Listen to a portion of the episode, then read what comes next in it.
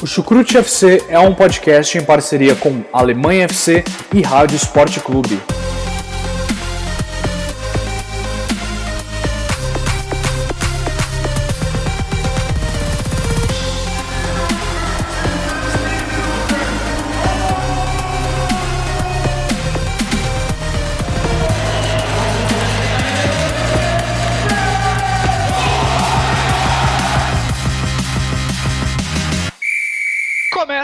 Mais um episódio do Chucrute Futebol Clube, meus amigos. Meu nome é Pedro Jales estamos aqui para fazer um episódio de balanço da temporada 2017-2018 do Campeonato Alemão da Bundesliga e vou pedir para que meus amigos comecem se apresentando aí. Henrique Dória, tô lá no Twitter no arroba Rick Dória e tô meio chateado também, cara. O que aconteceu ontem aí, né? Salah saindo de campo aos 20 minutos de jogo, aquela tristeza toda. Real Madrid, três Champions seguidas. O Real Madrid é o Bayern de Munique da Europa, cara. É, já tá virando, é. já, já tá perdendo graça já assistir a Champions League, porque é sempre o Real Madrid que leva todo ano já o negócio. exatamente. Vitor Ravetti, estamos aí mais uma vez pro. Eu confesso que eu gosto muito desse episódio, episódio balanço da temporada, onde a gente afina bonitinho, né, vê que, o que melhor aconteceu, o que, que pode melhorar pro próximo ano em cada time, né? Eu gosto muito, então vamos, vamos aproveitar isso aí. Talvez hoje um episódio um pouco mais longo. Exato, né? exatamente. E para começar, Henrique, você já levantou a bola aí, falar um pouco da final da Champions League, que não é futebol alemão, mas que é é um dos é maiores a, eventos. A, a bala né? das estruturas, né, cara? É, eu acho que assim, minha opinião, eu, meu olho brilha quando. Eu arrepio quando eu ouço aquele no lado. Eu acho que a UEFA proporciona pra gente aí quase uma Copa do Mundo por ano aí, nesse espetáculo todo que é a Liga dos Campeões, cara. Aquele show que tem na abertura, show de encerramento. Minha namorada tava vendo comigo o jogo ontem. É, e aí ela falou, pô, essa abertura deles aí, essa abertura deles, essa festa de encerramento aí, o show deles, melhor que a abertura da Copa do Mundo aqui no Brasil, cara. Então, você vê o que, que pois a UEFA é. faz, o que, e aí, a UEFA proporciona eu... pra gente, né, cara? Pois é, e o, o Galvão Bueno mandou uma ontem que foi é, a final da Champions League é um aperitivo da Copa do Mundo. O que, que vocês acham dessa afirmação aí? Não, primeiro que eu não vi na Globo, eu vi no esporte interativo que eu assisti, cara. Lá é André Henning, Zico. Haja berro, hein? no esporte interativo é. É, então, eu acho muito louco, cara. A pegada dos Legal. caras lá, eu acompanho pelo esporte interativo. É óbvio. Mas é. Pode ser que sim, né? Pode, ser, pode se considerar que sim, né? Isso aí que o Galvão falou, né? Eu, obviamente eu não acompanho nem pelo esporte interativo nem pela Globo. Eu acompanho pela Sky Sports DE, a, a, a Sky da Alemanha. É... Aliás, eu, eu, vi o jogo num bar, então eu, eu, meio que vi quase sem volume, né? Tomando, tomando aquela lourinha gelada que todo mundo merece de vez em quando. Aí sim, hein? É... Cara, assim, a, a, esmagadora maioria dos alemães torcendo pro Liverpool, acho que isso é óbvio. Porque, é, primeiro porque todo mundo aqui odeia o Real Madrid, segundo porque ainda tem o, o carisma do Klopp ali pra, pra ajudar. Klopp. É. Uh, bom, eu fiquei triste porque eu queria que o Liverpool ganhasse. Fiquei mais triste ainda pela lesão do Salah é, e da maneira que foi. Eu já vi gente dizendo que ele pode ainda jogar a Copa, já vi gente dizendo que ele tá fora. Não, ele. Eu, eu li aqui agora há pouco, cara, que ele mesmo bateu no peito e falou que ele vai, ele vai pra Copa sim. Tomara, cara. tomara. A lesão parece que foi séria. A lesão parece que foi séria. Ele rompeu o ligamento do ombro, parece, bem grave.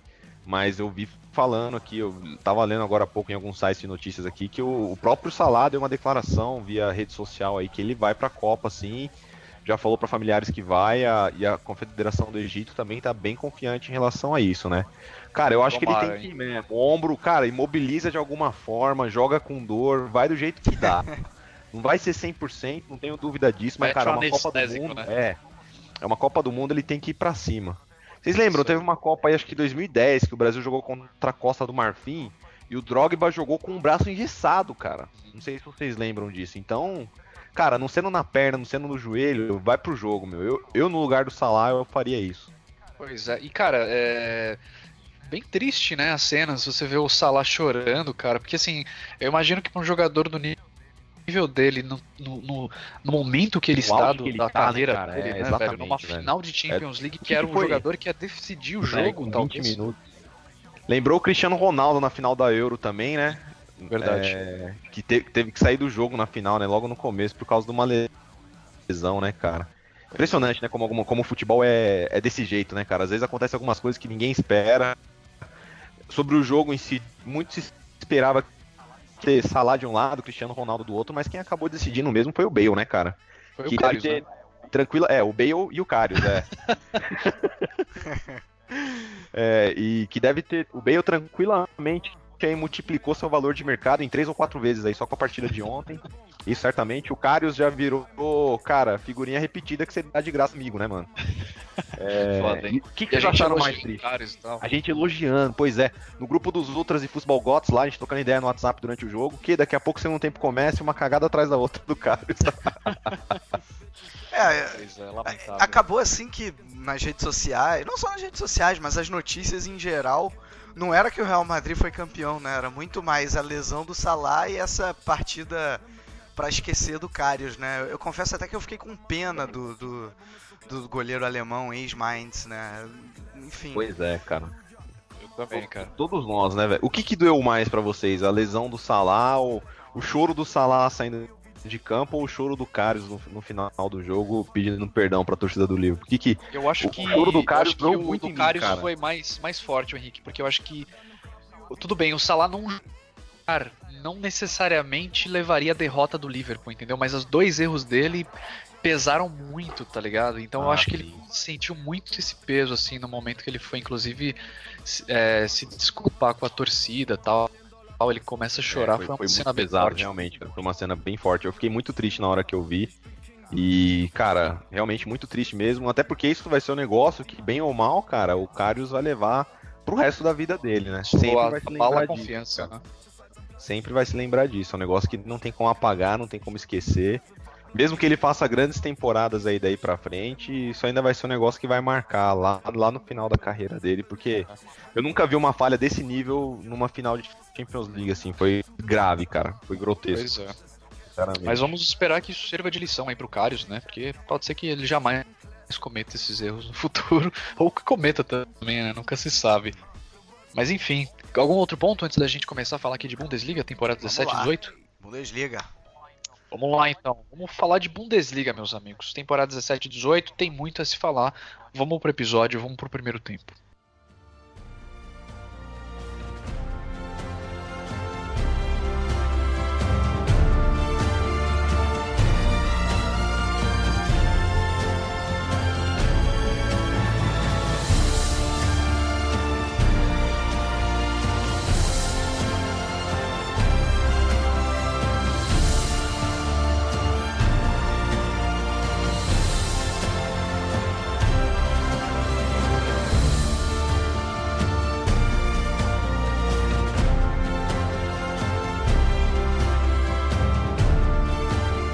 Bom, vamos começar então. Né? Esse episódio aqui a gente vai dividir em dois tempos, tá? O primeiro tempo a gente vai falar um pouco sobre alguns números, estatísticas, como que foi essa temporada de forma geral e também algumas das nossas seleções.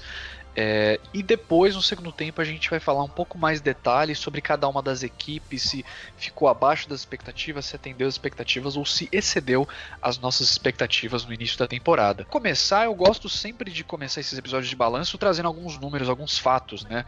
Começando com o maior público, né? Quem que vocês acham aí que teve o maior público? Isso daí já é meio óbvio, né? pra Público médio, você quer dizer, né, Pedro? Ah, Borussia Dortmund, né, cara? Não, o maior público, A a partida, partida com o maior com o público maior nessa público. temporada. É, certamente foi alguma do Borussia Dortmund pela, pela capacidade do estádio. Se é pra chutar, eu vou chutar o exatamente. Revier Dort- Derby. Borussia Schalke. Não, foi o 6x1 do Dortmund contra o Gladbach. 81.360 pessoas em estádio, estádio lotado aí, Signal Iduna Park. E em, em contrapartida a gente tem o menor público. Quem que vocês diriam aí? Hum, Menor público. Mainz.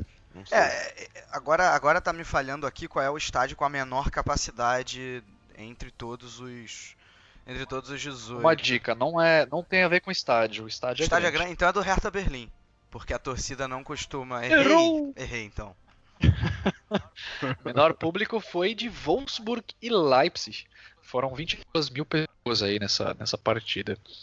Olha só, hein? Maior média de público né, nessa temporada é, na Europa foi da Bundesliga, né? Uma média de 44.651 pagantes aí por partida. Então, batendo inclusive a Inglaterra e Espanha, né, o campeonato alemão, por mais um ano, se eu não me engano.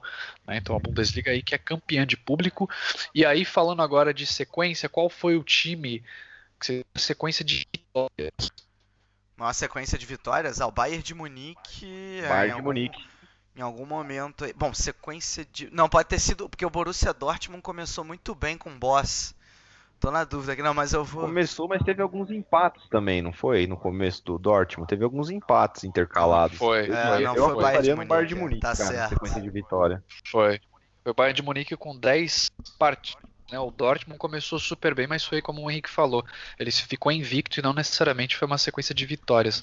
E aí a gente tem a maior sequência invictos ah, bom, aí essa é do Bayern de Munique mesmo. Acho que... essa é do Bayern de Munique, é, são 13 partidas invictos, e aí a gente tem a maior sequência sem vencer uma partida, que essa, essa é fácil. Colônia. Colônia, exatamente. Peter Stuger dizer quantos foram? Colônia, ah, 16. Ah, Não, eu... É, 16 foram 16, porque o Colônia ganhou a primeira na última partida do turno contra o Wolfsburg, né? Eu, eu lembrava disso. Exato, exatamente. Agora, qual a maior quantidade de gols de um dono da casa? Foi o Dortmund ganhando 6x1 do Gladbach. Dortmund 6x1 no Boa, Tamo junto, Henrique. É isso aí. Isso aí. tamo alinhado, tamo alinhado. Tá certo, é isso mesmo. Maior quantidade de gols de um visitante. Dortmund também, eu acho, teve um jogo lá no começo que o Dortmund goleou o Hertha Berlim, acho que foi o Hertha ou foi o Vol. Lá naquela sequência boa com o Peter Boss, o Dortmund goleou alguém logo nas primeiras rodadas ah, jogando fora de casa. Foi um 5x1, um negócio desse. Foi 5x1 contra o Leverkusen, se não me engano. Teve um 5x1 contra, contra o Leverkusen mesmo. Exato. Mas a maior quantidade de gols de um visitante foi agora, na última rodada, Leipzig 6x2 ah, contra o Hertha ah, Na verdade foi o Gladbach que meteu 5 no Leverkusen, hein? Tamo, tamo confundindo as coisas. É verdade. Verdade. Bem lembrado, Victor. Agora, a maior quantidade de gols em um jogo. Essa é fácil também. Dort, é, teve um 5x4 aí, não foi o 4x4 Dortmund e Schalke. É, tem o 4x4 e tem. Henrique. O Heavier Derby. É, mas esse próprio 6x2 aí empata, né? Exato, exatamente. Artilheiro da competição, a gente teve Lewandowski com 29 gols, né? Ele chega ao seu terceiro Toyega Canone, né? Que é o troféu de artilheiro, o, canão, o canhãozinho lá. O Lewandowski que ganhou esse canhão duas vezes pelo Bayern de Munique e uma vez pelo Dortmund, na temporada em que o Dortmund foi campeão. Uh, o garçom da competição, né, o, o, jogador com mais assistências, no final das contas foi o Thomas Miller, que ultrapassou o Philip Max, oh, yes. fechou a temporada com 14 assistências e o Max com 12. Hein? Essa é a temporada média do Miller, né? Temporada média para Exato. A temporada mais ou menos, é, mais ou menos do Miller. Essa... É ele chegou aos dois dígitos com gols, não? Quantos gols terminou o Thomas não, Miller? Alguém não. sabe? Thomas Miller deve Thomas ter Miller feito fez 7 gols, 6 14 gols. assistências e 8 gols. Olha só. É, esse é o ano fraco do Thomas Miller, né? É. Pois é. Agora vamos lá. Pior fair play da, da temporada também. é fácil também. Frankfurt, claro. Frankfurt, Exato. é. Exatamente. Frankfurt com maior pontos aí de fair play. Vocês já, né? seja... já, pensaram, vocês já pensaram no, no Bayern de Munique na temporada que vem? Sendo o pior fair play da, da, da, não, não dá. da temporada, cara. É. Com o Nico Kovac, é. né? O Nico Kovac falou, pode descer a porrada, desce a porrada nos caras. Não deixa passar. Pois é, vamos ver. Eu acho que é, Aliás, voltando aqui né, na questão do fair play, só para a gente deixar claro, fair play é a questão de quantos cartões vermelhos e amarelos uma equipe recebeu na temporada. Nesse caso, o Frankfurt foi o pior, recebeu 72 amarelos e 2 vermelhos na temporada, enquanto que o melhor fair play foi do Bayern de Munique com 45 amarelos e nenhum vermelho. Né? E aí, cês, qual, qual time vocês diriam que teve maior número de cartões vermelhos nessa temporada? Leipzig. Tô chutando. E você, Vitor? Eu tô pensando aqui, o Keita deve ter sido expulso umas 18 vezes, né? Então eu vou de Leipzig também. É, essa foi a mesma lógica que eu segui. Não, vocês estão certos. É o Leipzig, mas ele, o Leipzig está empatado com o Wolfsburg. As duas equipes tiveram um total de seis cartões amarelos. Seis vermelhos. É, cada equipe seis ver, é. cartões vermelhos, exatamente. E como vocês falaram aí, eu acho que o, o Sol Keita deve ter recebido uns não, não, quatro cartões amarelos. Deve vermelhos. Deve ter sido expulso duas não, vezes. A gente, a gente já falou isso durante o cast. É engraçado, cara, porque o Keita ele é expulso, mas ele não tem esse estigma de jogador violento, né? Ele é meio destrambelhado às vezes, né? Esse exato, é o problema exato. dele. Vai com muita vontade, né? É. Isso aí. Muito bem. Então é isso. Esses são alguns números aí dessa temporada 17 e 18 da Bundesliga, uma visão geral do que aconteceu.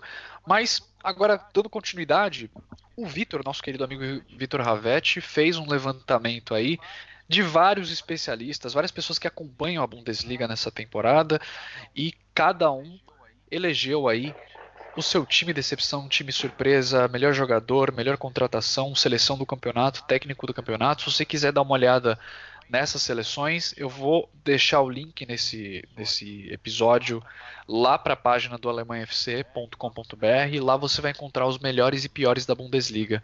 Você vai ver um post completo. Então tem o meu post, tem as seleções do Vitor, tem as seleções do Henrique, tem também as seleções do Jonathan, do, The Ampfif, do Thiago Barbosa, administrador do Bundesliga Brasil no Facebook, e várias outras pessoas, né? O próprio aí, que é o nosso parceiro aí lá no Alemanha FC. Então dá uma olhada lá. Ó, Mas agora a gente vai falar, discutir. Vou falar um para você, hein, mano, rapidinho, Pedro. Vou falar para você que quando saiu meu nome lá numa matéria do Alemanha FC, Henrique Dória, participante do Chucrute FC, especialista em futebol alemão, cara, saí mostrando para todo mundo, mano. é isso aí, velho namorado, olha só, sou especialista em futebol alemão, mostrei pra minha mãe, pro meu pai. Falei, olha só, gente, eles não davam nada pra mim, olha só onde pois eu cheguei é. aí, ó. Especialista em futebol alemão. Isso aí, muito bom, muito bom. Então, Vitor, muito obrigado aí pelo teu, pelo teu post aí, ficou pela, bem legal. Pela moral, né, cara? Exatamente, exatamente. O que vai fazer aqui, a gente vai discutir um pouco as nossas seleções, por que, que a gente escolheu esses jogadores, etc. E eu vou inverter, tá? A gente vai começar falando então sobre o time surpresa, time decepção, e a última coisa que a gente vai falar é sobre a seleção do campeonato de cada um, beleza? Então vamos começar aqui é, com o time decepção. Qual foi para vocês aí o time decepção dessa temporada, começando com o Henrique Doria? Ó, para mim, inclusive no meu post lá da Alemanha FC também saiu desse jeito, foi o Colônia, cara. Por quê? Porque o Colônia, apesar de ter perdido o Modeste da temporada passada para essa, na temporada passada, similar à temporada, com nomes muito parecidos e tudo mais, é... foi para foi pra Europa League, né, cara? Se classificou para a Liga Europa.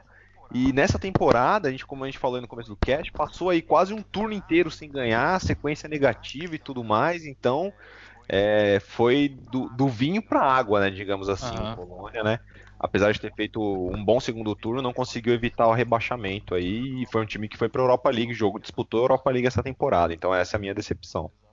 Exato. É, eu também não, eu também não esperava, o Henrique, que o Colônia Modeste teria uma, uma né, um início de temporada tão absurdo, né, cara? Porque tudo bem, você perder de produção, é, diminuir um pouco a sua performance, ok, mas dessa forma, né? Bateu até o é, recorde exatamente. de pior início de campanha na Bundesliga, então realmente pior muito abaixo. Turno, né, cara? É, então. Você, Eu fiquei com o Wolfsburg. Wolfsburg tem um time melhor que o do Colônia, muito melhor. Jogadores mais consagrados, de Davi, ainda tinha o Mário Gomes no primeiro turno é, é um investimento muito mais alto. Né? A gente chegou a comentar, né? Uma das maiores folhas salariais da Bundesliga, acho que só perde pro. Teve o Brooks. Pro, também, é, ainda né? teve o Brooks na zaga. Acho que a folha salarial só perde pro Dortmund e pro, pro Bayern de Munique. É, então, para mim, e, e, ter que jogar o playoff pelo segundo ano seguido, eu, eu, fiquei com o Wolfsburg. Beleza, muito bom. É, eu também fiquei com o Wolfsburg por exatamente os mesmos motivos do Vitor. E eu vou dar continuidade aqui, então vou já passar para o time surpresa, Henrique. Qual foi para você o time surpresa dessa temporada aí? É, então, só eu não, eu não coloquei como decepção o Wolfsburg, porque eu já não esperava muito do Wolfsburg, mesmo com essa com essa com essa faixa salarial e tudo mais, porque é um time que já vem algumas temporadas fazendo um campeonato ruim. Isso justifica a minha escolha pelo time surpresa, cara. O Schalke 04, apesar de ser uma camisa forte dentro do futebol alemão, fez uma péssima temporada passada, né, cara? Muito, muito, muito abaixo das expectativas. E eu jamais imaginei que o Schalke 04 poderia ser um vice-campeão alemão nessa temporada. E foi o que uhum. os azuis viram, né? Eu não esperava mesmo, no começo da temporada, não esperava o Schalke 04 nem mesmo para se classificar para a Champions League. E os azuis reais fizeram uma temporada excelente, excepcional. Futebol assim, apesar do pragmatismo todo, como a gente falou aqui no cast durante a temporada do, da equipe do Tedesco, estilingadas, um chance, uma chance, um gol, bola parada, defesa forte tudo mais.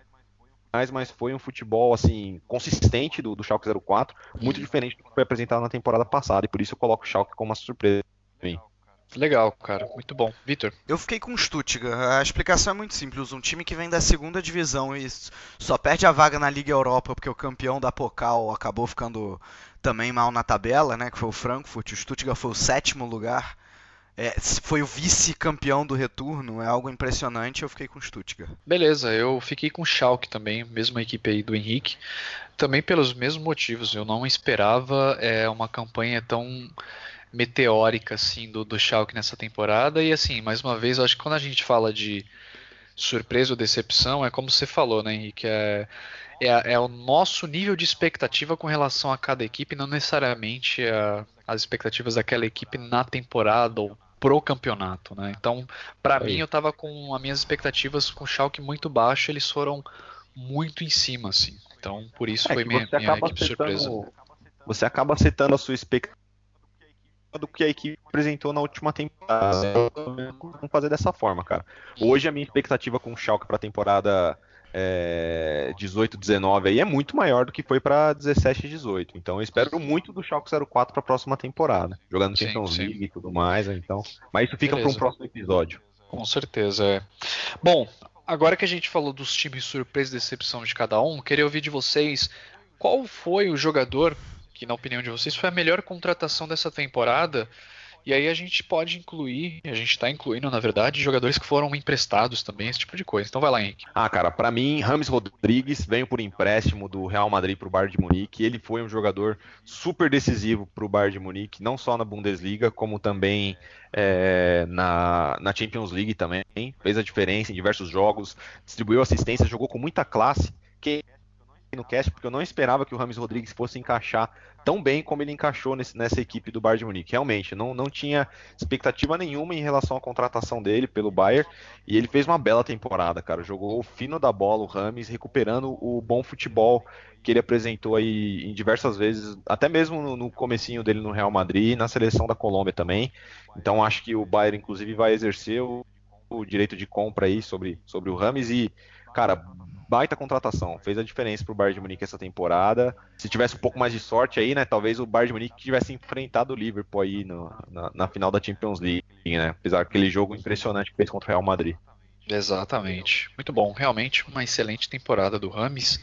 E, Vitor, para você, melhor contratação? Ah, sigo o relator aí, Rames Rodrigues, também pelos mesmos motivos, vou nem me alongar. Beleza. Cara, eu, eu quando pensei em melhor contratação, eu nem levei em consideração o empréstimo. Então, assim, eu concordo, eu acho que Rames Rodrigues foi de, de, de, longe a melhor contratação, mas o jogador que eu coloquei como melhor contratação, eu tentei é, pesar o valor de investimento nesse jogador e o quanto que de retorno ele trouxe. Então, nesse caso, minha melhor contratação foi o Ziller, né, o Ron Robert Ziller, que estava lá no Leicester, né, no banco, parado.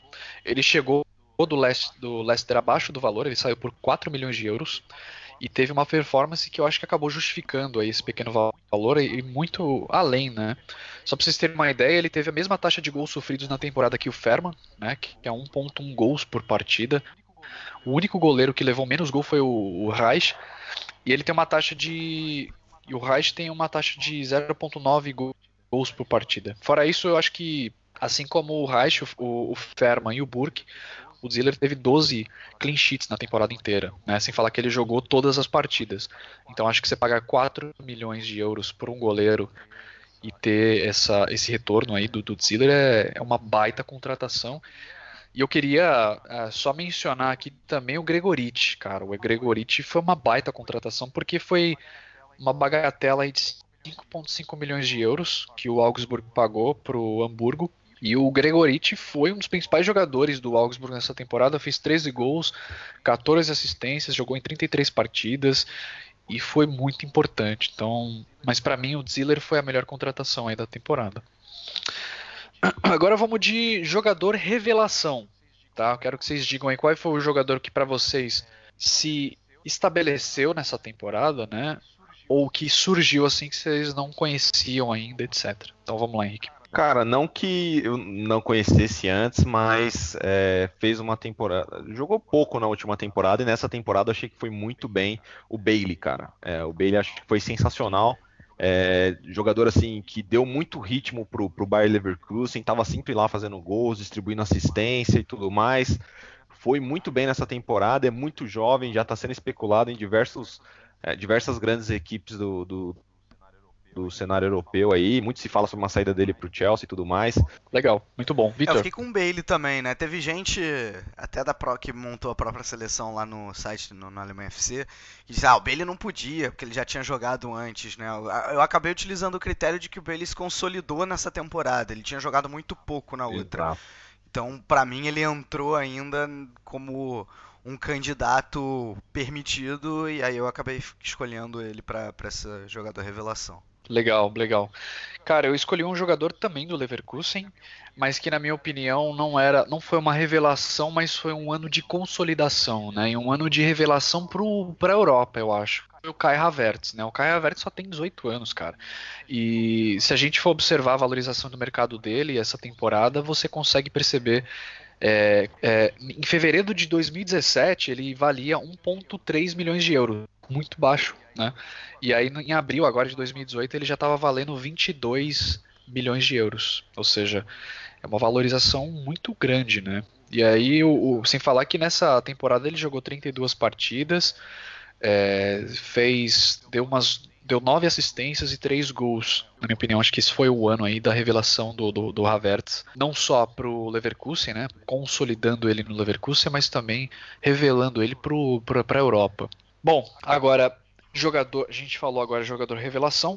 Agora vamos falar de jogador decepção. Quero que vocês me digam aí qual foi o jogador que vocês tinham uma alta expectativa, mas que acabou decepcionando. Vai lá, Henrique. Então, o meu jogador decepção foi o Felipe Kostic, cara. É maior contratação da história do Hamburgo, né, cara? Ele não veio por pouco, uhum. muito se apostava nele. E mesmo, mesmo quando o Hamburgo começou a respirar aí nesse final de campeonato, começou a correr atrás, começou a mostrar que poderia escapar, talvez. É, não foi muito graças ao Kostic também, né? Ele não brilhou em nenhum momento, eu acho, dentro do campeonato. Tinha uma expectativa grande em cima dele, justamente por isso, né? Toda, toda a maior contratação da história do clube, cara. Não tem, uhum. não tem muita discussão em cima disso. Né? Quando você paga muita grana no jogador, ele vem com uma expectativa muito alta mesmo. Com certeza. E não conseguiu evitar o rebaixamento inédito e o relógio parou lá, né? Lá em Hamburgo, né? Exato, exato. Inclusive o, o Kostic ele foi especulado em uma equipe no Sevilha, né? Eu acho que não, não, não foi o Sevilha, foi o Valência. Valência estava bem de olho no Kostic no início da temporada, quase contratou. Temporada retrasada, o, né? O Hamburgo temporada foi. retrasada. Essa já foi a segunda temporada do Kostic. Exato. Hamburgo, né? Ah, é verdade, verdade. Bem lembrado, Victor.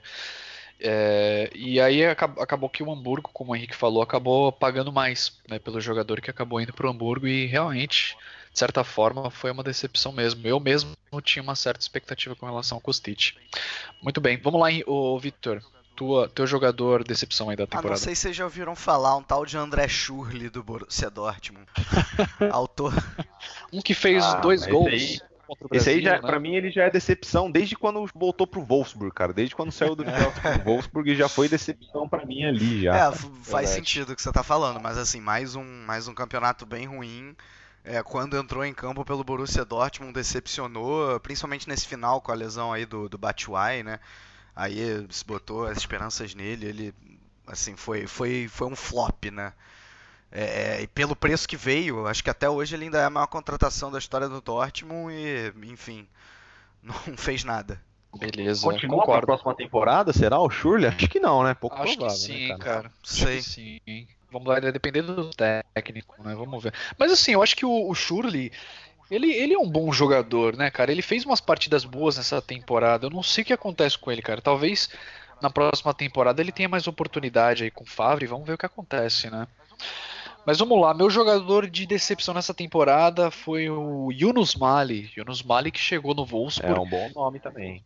É, Yunus Mali que estava muito bem no Mainz, era o principal jogador, a gente sempre falava, né? Era o jogador que levava o time nas costas, decidia partidas, saiu do mais, fez uma baita diferença. Eu achei que ele ia ajudar o Wolfsburg, mas que também ficou muito apagado, assim, mesmo jogando com o Martin Schmidt, não apareceu, muito poucas partidas, é, muito abaixo além do que eu esperava. Então, Yunus Malha é minha minha decepção aí nessa temporada. Agora, melhor jogador da temporada, o jogador aí que, na opinião de vocês, é a estrela do campeonato nesse ano aí. Vai lá, Henrique. Ó, cara, foi difícil, eu fiquei muito em dúvida para colocar lá no Alemanha FC a minha opinião final. Eu, eu, eu eu vou confessar que até hoje eu ainda tô em dúvida, não consegui escolher só um dos dois caras, cara, com sem sombra de dúvidas, assim, né? O Rames Rodrigues, que como eu já falei, foi a melhor contratação, acho que ele veio e fez uma temporada muito boa, apesar de não ter números, assim, é, espetaculares, né? Como por exemplo, o Miller foi líder de assistências, a gente estava comentando, né? temporada fraca dele, ele foi líder de assistências da Bundesliga. O Rames, eu acho que ele não chegou nem perto do, da quantidade de assistência, mas você tem que olhar que o Rames não foi só o número de assistências, né? Ele sempre prepara aquele terceiro passe, a assistência para assistência. Então, como eu já falei anteriormente, foi um jogador que trouxe muita, é, trouxe criatividade e tornou esse meio de campo do Bayern de Munique menos pragmático nessa temporada, né? Menos, sei lá, menos travado, digamos assim. Então, o Rames Rodrigues para mim foi um dos, um dos melhores jogadores da temporada, é, certamente. E mais, não pode deixar de citar o Naldo também, né, cara? Que temporada que fez o Naldo, meus amigos. Esse aí, sim, realmente, um perigo na frente e um perigo atrás também, viu? Porque, cara, o Naldo defendeu tudo que deu, foi zagueiraço, é... zagueiraço, zagueiraço, zagueiro, para mim ele foi o melhor da Bundesliga, assim, sem sombra de dúvidas, disparado, foi excepcional, e toda vez aparecia na frente fazendo um gol de cabeça, fazendo um gol de falta, como foi no, no clássico contra o Borussia Dortmund, então, cara, a temporada do Naldo está diretamente relacionado sucesso que foi a temporada do Schalke 04 nessa temporada.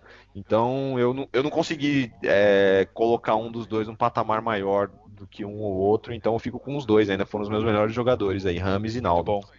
Isso aí, muito bem. Vitor? É, eu fiquei com o Naldo, também fiquei na dúvida entre Rames e Naldo, mas eu acabei ficando com o Naldo porque eu achei o Naldo bem mais regular do que o Rames o início do Rames foi muito oscilante, muito. Ele só foi se consolidar realmente no final do primeiro turno e aí fez um senhor segundo turno. O Naldo não, o Naldo desde o primeiro jogo é uma Bundesliga soberana, e por isso eu acabei ficando com o Naldo. Beleza.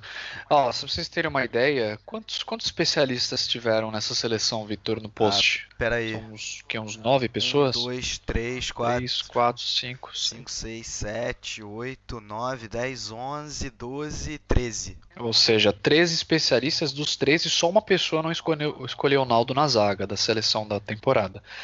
Então, cara, é.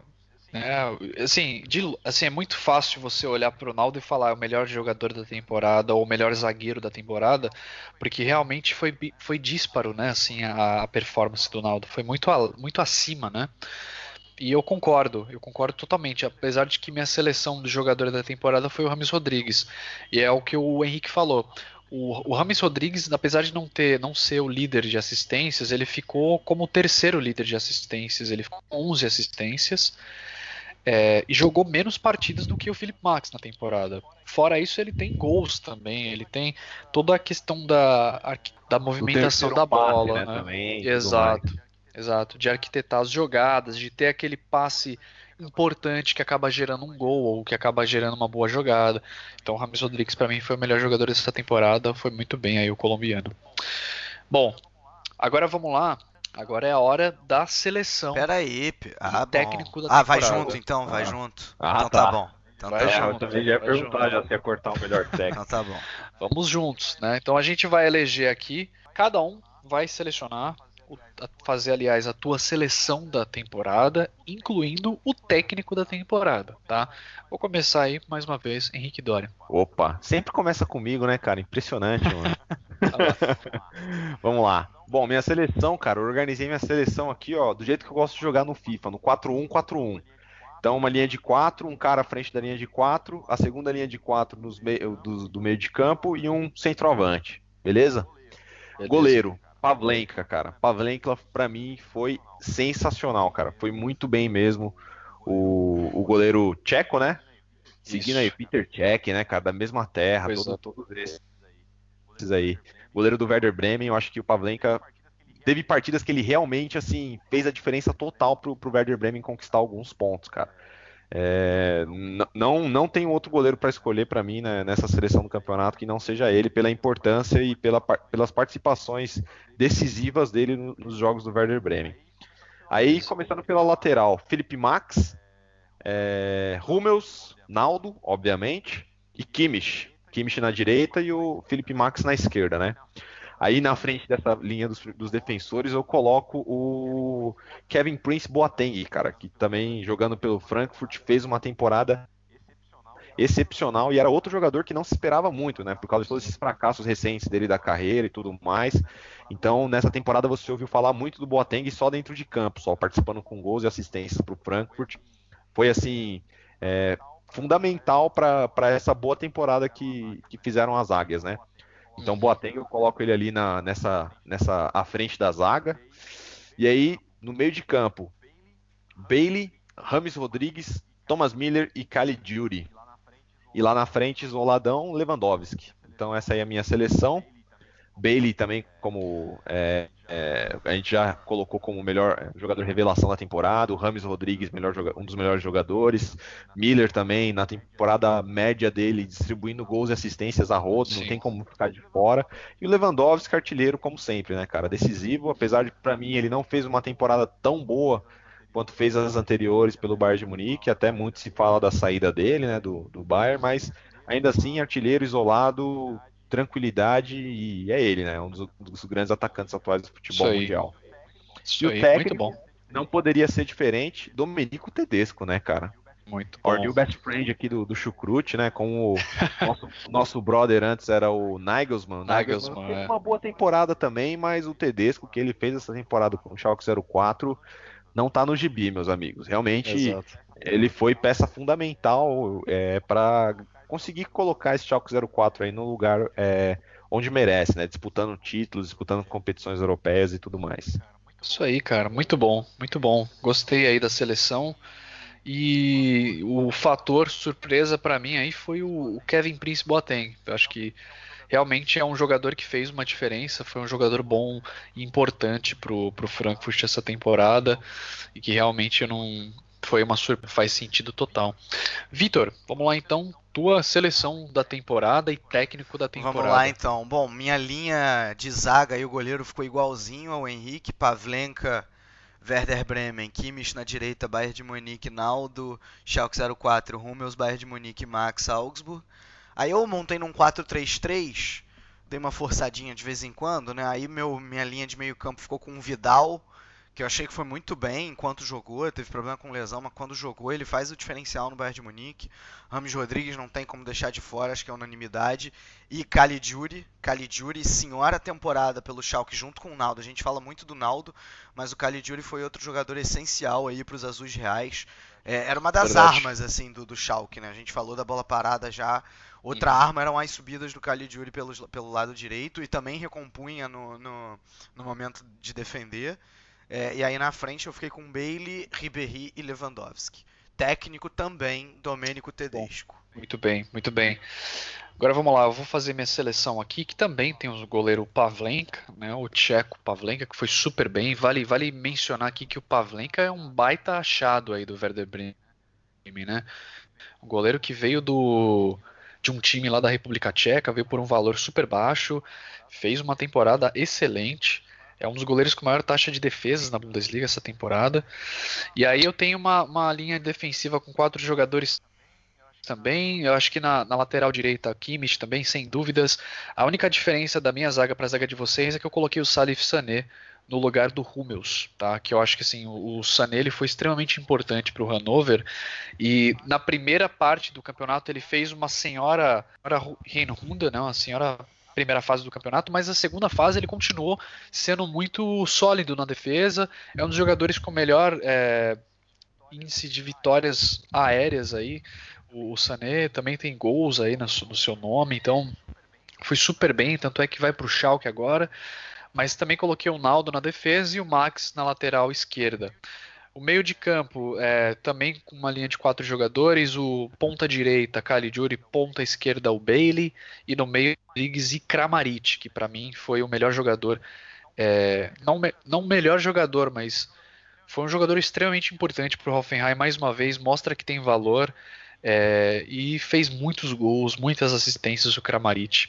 E aí no ataque, são dois atacantes, eu coloquei o Lewandowski e o Mark Youth. Mark Uff, que na minha opinião também, e que vai sair do, do, do Schalke, ou do, do Hoffenheim essa temporada também, pela excelente temporada. Mas assim, caras, eu acho que de forma geral, é, uma coisa que eu queria comentar também era a, o Kimmich, né? O Kimmich ele tá na seleção de todo mundo aqui. O Kimmich que facilmente é hoje um dos, é um dos melhores laterais direitos é, no futebol europeu, muito jovem. É, no futebol que... mundial, né, cara? É, Exato. Eu, os, eu, eu, li, eu li recentemente no, no Twitter aí, eu não, não me recordo exatamente a fonte, mas ele foi o, o lateral direito na Europa com mais participações em gols Exato. e assistências, cara. Sim, exatamente, exatamente, Henrique. E eu me lembro que assim, eu, a, a, o Philip Lan se aposentou faz um, um, ano só, né? Ou seja, é incrível como o Kimmich ele assumiu essa, essa, esse desafio e hoje em dia não se tem mais dúvidas a respeito do Kimmich na lateral direita.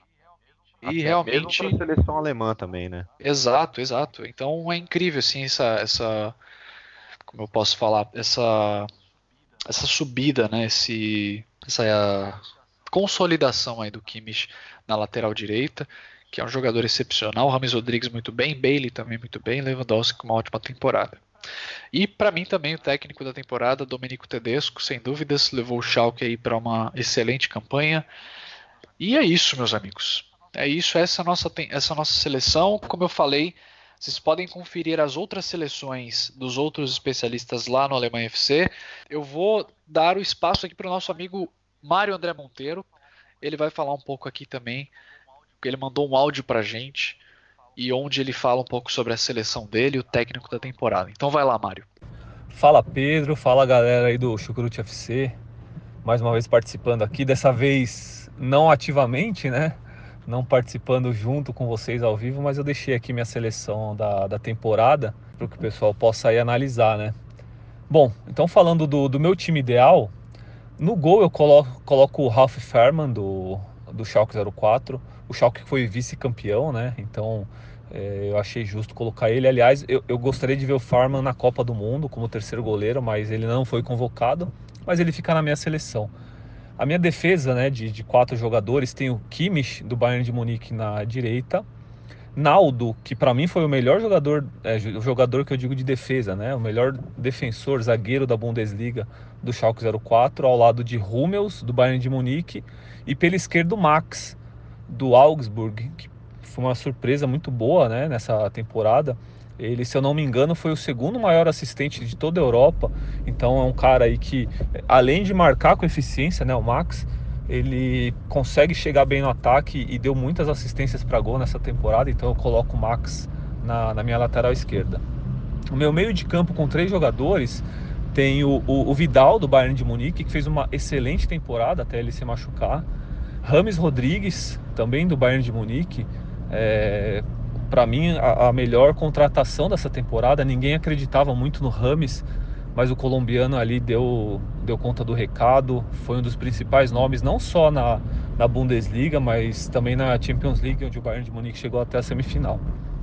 E o meu outro meio-campista é o Julian Brandt, do Bayer Leverkusen, que fez uma temporada muito boa também, né? O, Leverkusen não conseguiu vaga na Champions, mas é, ficou sempre ali entre os primeiros colocados e o Brandt se destacou, na minha opinião.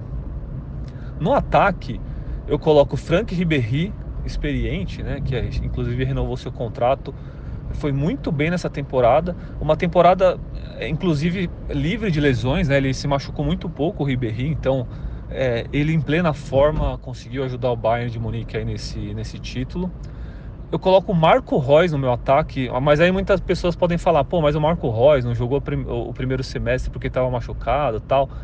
Mas o Marco Reus, quando voltou nesse segundo semestre, né, essa segunda metade de temporada, é, simplesmente destruiu, na minha opinião. O cara jogou bem, fez golaço, e, e é uma das, das, esperanças da Alemanha, né? A gente é, torcendo para ver o Marco Reus é, atuando numa competição oficial pela seleção alemã.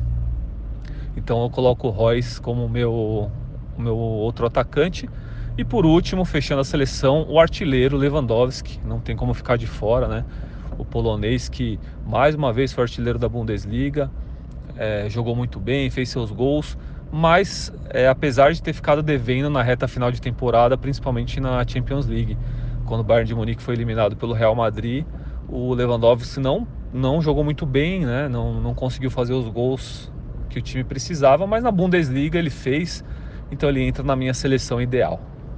E de técnico, é, o meu técnico da Bundesliga eu, eu, eu não saí muito do, da mesmice, então eu vou eu votei no, no Jupp Heynckes, também do Bayern de Munique, porque o Heynckes ele chegou no decorrer da temporada quando o Bayern estava derrapando, né, com com Carlo Ancelotti. É, o time já vinha mal, já, já tinha, se não me engano, perdido uma vez na Bundesliga, empatado também. Né? Na, na própria Champions tinha perdido feio do PSG, jogando na França. Então o, o Heinz chegou ali como um bombeiro para apagar esse incêndio do Bayern de Munique e deu muito certo, né? Tanto que com ele aí o time é, disparou na liderança da Bundesliga. É, o, o, cara ele tem a cara do Bayern de Munique, então é, eu fico com o Jupp Heynckes, é, com algumas menções honrosas, como o próprio Tedesco do, do, do Schalke, é, levar um Schalke ao vice-campeonato depois de algumas temporadas é, para o clube é muito bom, né? Voltando à Champions League. Mas eu fico com o Jupp Heynckes, que mais uma vez se aposentou. Vamos ver se ele se aposenta de vez, né? Porque ele já tinha se aposentado lá em 2013 e voltou agora. Mas acho que dessa vez é, é de vez. É isso, galera. Obrigado aí pela, pela honra né, de participar mais uma vez do, do podcast. E a gente se encontra nos próximos. Tem Copa do Mundo chegando aí, né? Então vamos ver se, se a gente participa mais. Valeu, abraço. Um grande abraço. E, gente, então com isso a gente encerra aqui esse primeiro tempo. Agora a gente vai para o segundo tempo e lá a gente vai falar um pouco sobre cada equipe e quais eram as nossas expectativas, se ficou abaixo, se atendeu as expectativas ou se atendeu né, e excedeu as expectativas. Então já voltamos.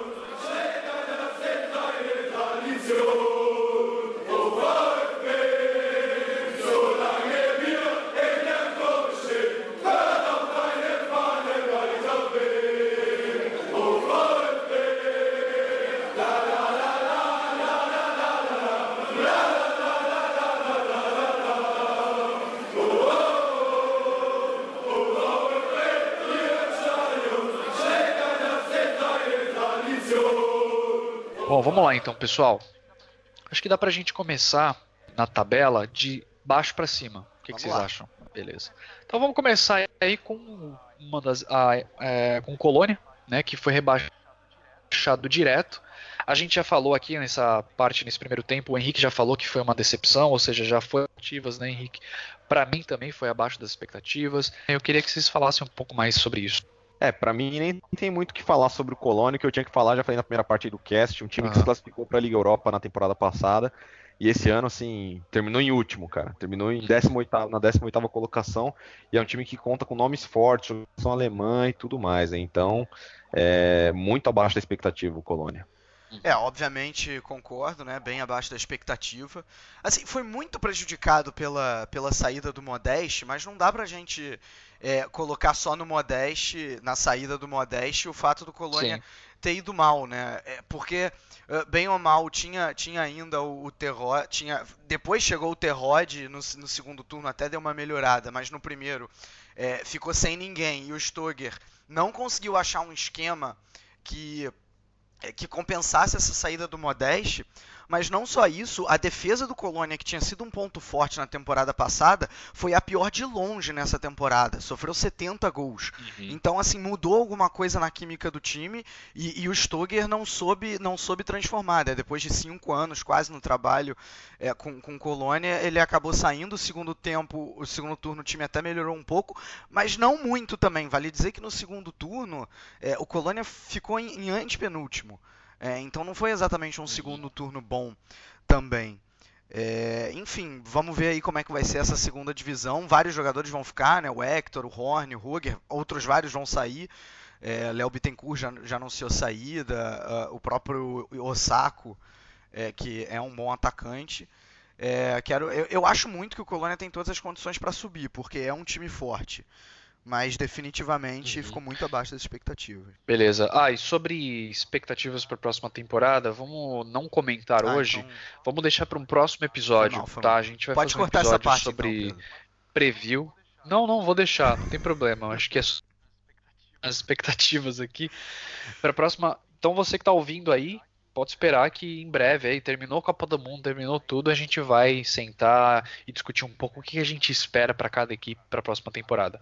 Agora dando continuidade aqui Hamburgo, os Dinos né? A única equipe aí que nunca tinha sido rebaixada, finalmente foi rebaixada nessa temporada. E queria ouvir o que vocês têm a falar sobre essa temporada do Hamburgo. Ah, você já citou tudo, né, Pedro? A equipe nunca tinha sido rebaixada e foi rebaixada nessa temporada. Mesmo sem contar com grandes nomes, assim, grandes valores individuais, não se esperava do Hamburgo esse rebaixamento. Eu esperava o time para ficar pelo menos no meio da tabela, então para mim é abaixo das expectativas. Isso aí. É, também concordo que foi abaixo das expectativas, até pela maneira que se apresentou. A gente tem que tomar cuidado para não confundir as coisas, porque normalmente a última impressão é a que fica. E a última impressão do Hamburgo foi relativamente boa depois que o Tits assumiu nas últimas, do que, 10 rodadas. Agora não tem o número exato, né? Porque ele, ele foi instituir um 4-1-4-1, recuperou jogadores que estavam muito mal. O principal caso é o Holtby, ele até avançou o Holtby, é, é, que, que foi muito bem. Uh, deu confiança para a maioria dos jogadores, a zaga começou a se acertar também, o Papadopoulos foi bem, é, o Douglas Santos na lateral esquerda nessa reta final foi muito bem, mas assim, até trouxe o Polersbeck. Ah, é verdade, bem, bem lembrado, Pedro. Trocou o Polersbeck pelo Matenia e o Polersbeck. E, o, e o Polersbeck era um goleiro que participava muito da construção do jogo, assim, até a intermediária mesmo para ser quase mais um, mais um armador, digamos assim. É, só que, assim, isso foi só no, sei lá, no quarto final da temporada, porque é, eu, eu, eu brinco que o Hamburgo começou a ser rebaixado na primeira rodada. O time ganhou, só que o Nicolai Miller foi comemorar o gol, foi dar uma sarrada, machucou o joelho. Puta, pode crer. E aí, cara, era o principal jogador do time, né? E, e aí o, o Hamburgo se perdeu depois disso é, assim, o Guizdou uh, não conseguiu não conseguiu acertar o time em nenhum momento. Insistiu muito com o Bob Wood no ataque, né? O Pedro várias vezes criticou, é um jogador que muitas vezes não dá sequência jogadas. Aí depois trouxe o, o, o para ser técnico, foi pior ainda. O Rollerbear conseguiu ficar, acho que foram 10 jogos também, não conseguiu nenhuma vitória. Talvez se já tivesse colocado o Tits nesse momento, o Hamburgo teria escapado do rebaixamento. É, mas enfim, então uma temporada muito ruim, muitos problemas extra-campo, vale dizer, os problemas não foram só dentro de campo, né, o, o, problemas de indisciplina com jogadores, o caso do Wallace, o, o Papadopoulos chegou a dar problema também. Uh, problema com a torcida, chegou um momento da temporada que a torcida ameaçou explicitamente, né, com uma, com uma faixa, é, aquela do antes que o relógio pare de girar, a gente pega, pega vocês na, na cidade, né? É, isso, isso atrapalha qualquer, o ambiente de qualquer equipe. É, diretores também, troca de diretores, até tentativa de golpe para tirar o presidente, a gente comentou ao longo dos casts. Então os problemas do Hamburgo é, vão muito além só do campo e passa, enfim, para a diretoria, passa para a presidência do time. É, é, realmente um time que tem que se reestruturar. Isso aí, muito bem. Agora a gente vai para a equipe que disputou os playoffs de baixamento, mas que sobreviveu mais uma temporada, que é o Wolfsburg, né? Terminou em 16 jogou contra o Holstein Kiel recentemente, ganhou as duas partidas e continua para a próxima temporada para mim, já vou falando aqui, abaixo das expectativas, a gente já falou sobre isso. Queria ouvir o que vocês têm a falar sobre essa temporada do Wolfsburg. Abaixo das expectativas para mim também. Eu nem tenho muito do que se me alongar, porque a gente já expressou nossas opiniões durante todos os casts aí da temporada em relação ao Wolfsburg. Sim. Pois é, mais um time. Assim, para mim, o Wolfsburg, eu até já falei, né? A grande decepção, mais até que o Hamburgo Colônia que a gente já falou. É, na temporada passada, o time jogou o playoff, mas ainda tinha o Mário Gomes que salvava. Se não fosse o Mário Gomes, o time teria caído. Dessa vez, nem o Mário Gomes para salvar. O Mário Gomes, vale lembrar, ainda estava no Wolfsburg no primeiro turno. E, e nem, e nem ele para salvar. O que salvou o Wolfsburg para mim foi a incompetência dos adversários. Inclusive o Wolfsburg fez um time que fez foram Verdade. 33 pontos e com essa pontuação na temporada passada o time teria caído, por exemplo. Uh, então assim é, é, um time assim sem vontade nenhuma, o Wolfsburg sem von... eu não via eu não via sangue dos jogadores. É, três técnicos na temporada. Começou com o Jonker, que era um técnico que adorava improvisações, é, colocava zagueiro na lateral, lateral no meio campo. É, nada se entendia. Entrou o Martin Schmidt, que para mim foi a melhor fase do time, apesar até da gente ter brincado, né, que o time sofria de Ampa Schmidt, porque empatava muito. Uhum. Mas pelo menos Não, empatava. E né, além né, de pelo menos empatar, Pedro. além de pelo menos empatar, era a melhor época do time. Assim, você enxergava algumas ideias. Foi a melhor fase do Didavi, do próprio Yunus Mali, do, do Arnold. É, o time apresentava alguma coisa, só que o Martin Schmidt viu que não ia tirar muita coisa desse time. O Martin Schmidt é um bom técnico. É, viu também que não tinha nenhum respaldo da diretoria, era um único diretor, o Olaf Reb, é, e, choveram críticas sobre ele, né, depois desse, desse, desse papelão aí do Wolfsburg na temporada, de que ele é um cara que não aceita conselho. Só dois caras cuidavam do futebol é, dentro, fora do campo no Wolfsburg, então assim, a coisa se complica. Aí o, Martin Schmidt viu que não ia conseguir tirar muita coisa do time e o, e o Wolfsburg decidiu trazer o Labadia, que assim, piorou ainda mais o time, né? O time já estava mal e conseguiu ser pior. A defesa, que era o ponto alto, começou a entregar jogos. É, e aí foi o momento que menos se viu entrega dos jogadores. Uh, eu, eu, digo até que o Origi, coitado, não foi convocado para a seleção da Bélgica, acho que muito em parte, claro que ele é responsável também por uma má temporada, mas também pelo time que ele estava jogando. O Wolfsburg nos últimos anos se tornou mestre em estragar bons jogadores. A gente pode citar aqui o próprio Schurrle. Ah. Não, mas é verdade, cara. O próprio Schurrle, o Draxler, o Didar. Mas é mesmo. É, é, a, o Draxler, assim, né, cara? Bem é, é lembrado. Mali, Mali, entendeu? Jogadores que renderam muito em outros times. De Davi também. É, né? E que depois que saíram também começaram a render melhor e que o próprio de Davi, né? Até o Brooks, coitado. É. É, Gomes. Gomes. Gomes não, Gomes jogou bem no Wolfsburg. O, o, o, o mas enfim, então assim. enfim, outro time que tem que se reestruturar.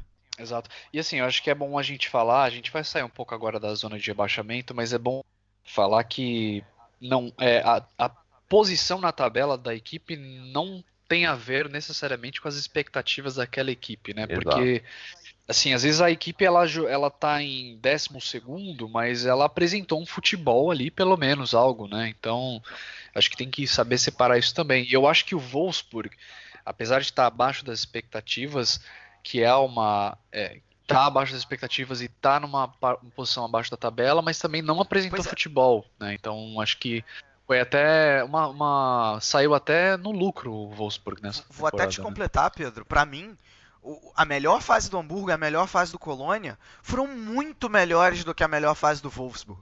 É, a, talvez Verdade. até a média desses dois times tenha sido um, um, pouco melhor do que a do Wolfsburg, porque foi assim, é, é, realmente o que você falou, não tinha nenhuma ideia ofensiva o Wolfsburg, nenhuma. Troca de posição, envolver adversário, triangulação, não existia isso no Wolfsburg. Com os três técnicos, não existiu. Exato. Vamos lá, 15 lugar, Sport Clube Freiburg. A equipe comandada aí pelo Christian Streich terminou em 15, na minha opinião, atende às expectativas. Eu acho que o Freiburg era para lutar por rebaixamento mesmo. Tem uma equipe bem modesta, uma equipe né, com jogadores ali que não são nenhuma estrela, né? Alguns jogadores bons. Perdeu aí o Grifo na temporada passada, perdeu o Felipe, perdeu muito com esses dois jogadores. É, e para mim atende às expectativas. 15 para mim é atende expectativas. Siga o relator em gênero, número e grau. Freiburg, assim, atende às expectativas. É, era time para brigar. Para mim fica no limiar ali, entre atende às expectativas e até supera um pouquinho, porque eu já dava o Freiburg no começo da temporada como candidato forte assim para ser rebaixado, né, cara? Quem diria que teríamos Hamburgo e Colônia rebaixados nessa temporada lá no começo, né? Verdade. Né? Inclusive então, eu tava ouvindo. Era um que se apostava muito mais do que do que, do que aconteceu né, na temporada. Exato, exato. Inclusive eu ouvindo o nosso episódio, aí, se você não ouviu, se você quer ouvir, quer rir um pouco da nossa cara, você pode ouvir o nosso episódio de preview dessa temporada. Tá lá, é só baixar e ouvir. Eu e Vitor Ravetti, a gente falou um pouco sobre o que a gente esperava para essa temporada 17 18, lá no início da temporada ainda, o Henrique não pôde participar. E o Freiburg era uma das equipes que eu dava como rebaixamento direto. Então até concordo com você, Henrique, tá ali atende expectativas, mas brevemente né, excedendo as expectativas, vamos falar assim, porque eu achava que era uma das equipes que ia ser rebaixados diretamente. É, eu, eu concordo muito com vocês. A única coisa que o Freiburg realmente não atendeu às expectativas, e às vezes a gente acaba esquecendo, foi lá no início da temporada que caiu nos playoffs da, da Liga Europa para um time que agora eu confesso que eu nem lembro Verdade. o nome. Mas assim, se você for olhar, isso é um detalhe. isso é um detalhe na temporada, né? Porque assim, eu, eu é, eu acho até que o Freiburg teve uma, teve uma temporada estranha, porque foi a, foi a segunda pior defesa, só que teve um momento ali da, da, da Bundesliga, o final do primeiro turno e o início do segundo, que era muito difícil fazer gol no Freiburg. Que era uma defesa bem arrumada. Às vezes o Streich armava o time com três zagueiros, às vezes armava com uma linha de quatro, mas mesmo assim, claro, dependendo do adversário, né, olhando para o adversário, mas seja como fosse, é, era, o Freiburg era um time chato de ser batido e culminou com a excelente fase do Petersen também, né? Foi aquela época que ele fez 10 gols em 10 jogos, um negócio assim. Ele terminou com 15, ele foi o alemão é, com mais gols na Bundesliga. É verdade que 5 foram de pênalti, então acaba dando uma inflada, mas, mas culminou com essa fase. e, e assim, era nesse momento eu falei assim, tá, o Freiburg tá até livre do rebaixamento, só que depois o time até perdeu tanto que deu uma caída, deu uma caída teve, né? teve, que, teve que no final ganhar, ganhar um jogo ou dois para se livrar. Mas diante do time que tem, assim, a única peça razoável do time é realmente o Petersen e o Svolov é um bom goleiro, mas assim, de valores individuais é o Petersen, que eu também não acho esse jogador aço, para mim não estaria na seleção da Alemanha. É, é, tem poucos valores individuais, então realmente é, eu, eu diria que sim, uh, o Freiburg atende as expectativas, como, como vocês já falaram. Beleza, bacana. Agora vamos de décimo quarto lugar, que é o mais. Vitor, você falou no início da temporada que, o, é, é, né, na verdade, nas suas expectativas, o mais seria rebaixado direto nessa temporada. É, para mim, o mais atende as expectativas também, não cair. É uma equipe que tem um, é, um poder para ficar ali embaixo mesmo, lutando contra rebaixamento. Ficou e atende expectativas para mim. É, eu coloco mais Freiburg aí no limiar entre atende as expectativas barra levemente acima das expectativas, porque para mim também era uma outra equipe, exatamente na mesma situação que o Freiburg, que tinha tudo para ser rebaixada nessa temporada, mas conseguiu escapar, e principalmente numa reta final e no finalzinho, os últimos 3, 4 jogos, ganhou os jogos e se manteve na primeira divisão. É, pois é, eu eu vou, também vou na linha de vocês. Assim, eu acho que se for em termos de posição, o Mainz até excede as minhas expectativas, porque, como eu falei, eu esperava que caísse. Em termos de futebol, eu diria que atende, porque eu não esperava muito do Mainz e realmente não vi muita coisa. É, uhum. é um uhum. time assim, sem, sem valores individuais, a exemplo do Freiburg. É, então, qual era a solução? Apostar no coletivo. Uh, o Sandro Schwartz até conseguiu fazer isso em, em, algumas, em algumas fases da temporada. É, não à toa o time, o time escapou, acho que também muito pela incompetência dos adversários, como a gente já, já falou aqui. É, e acho que o grande mérito do Mainz nessa temporada foi crescer na hora certa, como o Henrique acabou de citar. Ganhou dois jogos que ninguém diria que ganharia no final, né? Ganhou do Leipzig e ganhou do Dortmund fora de casa, né? que são, Verdade. bem, entre aspas, bichos papões. É, por esse motivo, é, futebol, em termos de futebol, atende às expectativas, em termos de posição, diria que até excede um pouco as minhas expectativas, sim. Beleza. Próximo lugar colocado é o 13º Hannover 96, que terminou é, com uma temporada, acabou de subir da segunda divisão. Técnico André Breitenreiter fez até uma boa primeira fase do campeonato, depois caiu bastante e teve um momento ali até que começou a se preocupar, talvez, em jogar um playoff, né? Um momento ali da temporada, mas acabou em 13º. Para mim, a atende as expectativas, viu, Hanover? Não acho que excede, não. Acho que atende as minhas expectativas. Sim, tô com, tô com você, Pedro. Atende as expectativas, cara. E até porque é uma equipe que acabou de subir, né? Tinha vindo da Zweite Liga lá, subiu para a primeira divisão e você não sabe o que esperar, né, de uma equipe que acabou de subir. Você não sabe se vai se manter, se vai fazer um campeonato regular, se vai ser uma surpresa. E eu acho que se manteve, se manteve uma boa colocação, fez um campeonato digno assim, então para mim atinge a expectativa. É, cara, eu, eu diria até que excedeu as expectativas pelo seguinte: um time que chega da segunda divisão, o objetivo dele é se manter na, na primeira. E como o Hannover se manteve até com certa tranquilidade, eu diria que excedeu. O primeiro turno do Hannover foi muito bom. É, é, ficou até na. na, na... não chegou a ficar realmente. na parte de cima da tabela, mas assim. Conseguiu várias vitórias importantes. E. e, e... o Chalner muito bem, o Sané é, e, e até citar, bem, né? né? O Harnik o, o time também. muito bem arrumado pelo Breitenreiter. Nunca imaginei que eu ia falar que o Breitenreiter ia armar bem um time quando a gente lembra daquele Schalke 04 é, de duas temporadas atrás. Mas a verdade é que ele, ele foi bem. É, não, e, e, assim, o, a curiosidade é que o Harnik começou como grande jogador do Hannover, chegou até um momento ali que, naquele início que a gente disse que o Harnik seria o, o modeste do, do Hannover, né, porque só ele fazia gol. Depois o Harnik foi até para reserva, coitado, e aí o, o grande mérito Verdade. passou a ser no brasileiro Jonatas e no Ilas Bebu, depois apareceu o Félix Klaus, o Hannover teve muita variação ofensiva é, em, em, termos de jogadores no, no, ao longo da, do, do campeonato. É, caiu muito no segundo turno, caiu muito, não conseguiu manter o nível.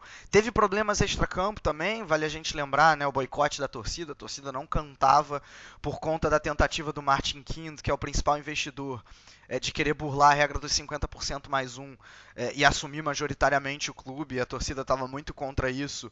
É, eu tenho certeza que isso atrapalhou bastante o time nos jogos em casa. É, poderia ter ido até mais longe, mas para concluir, eu, eu, digo que excedeu as expectativas porque não correu nenhum risco de rebaixamento em, em nenhum momento e eu achei que algum que isso pudesse acontecer, é, é, seja no início, seja no final do campeonato. Vamos lá, então, dando continuidade, 12 colocado, FC Augsburg. Vitor, inclusive o Augsburg, a gente, no episódio de preview dessa temporada, tanto eu quanto você, a gente dava o Augsburg como um, um, candidato a rebaixamento.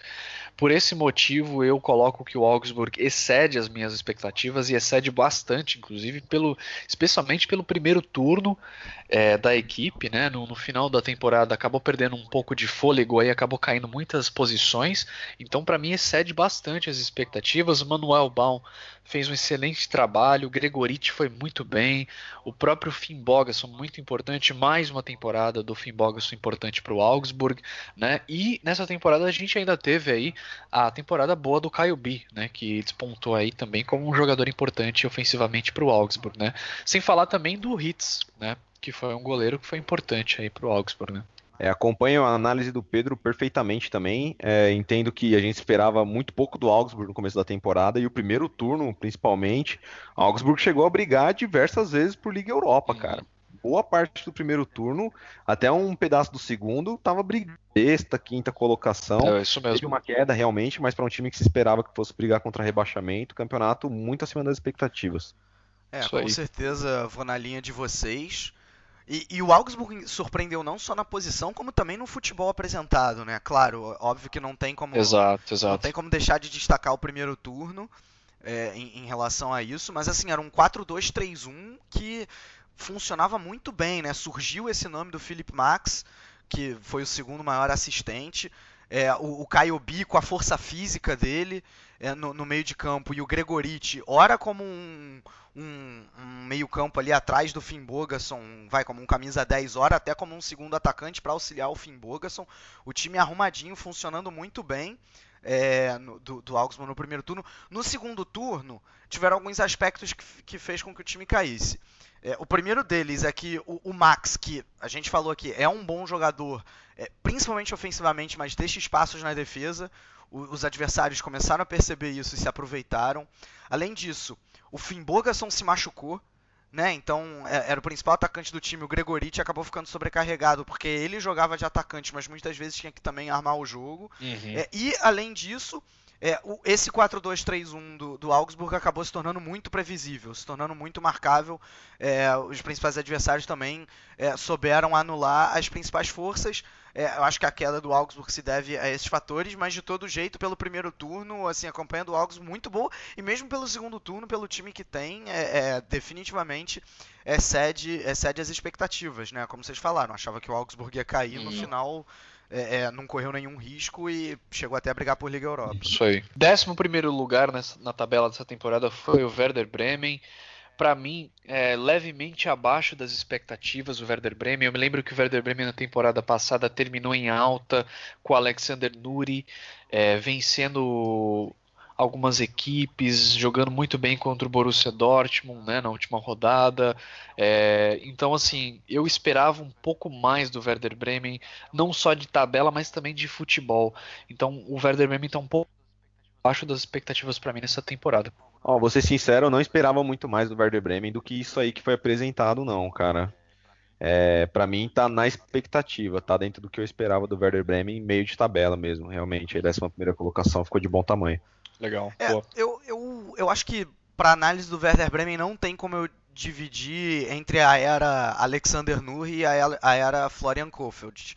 Porque o, o Werder Bremen do Nuri é um time que para mim é, ficou muito abaixo das expectativas, justamente pelo que o Pedro comentou. Terminou a temporada anterior em alta e não apresentou nada, é, nada de bom, é, principalmente em termos ofensivos no início da temporada com, com o Nuri.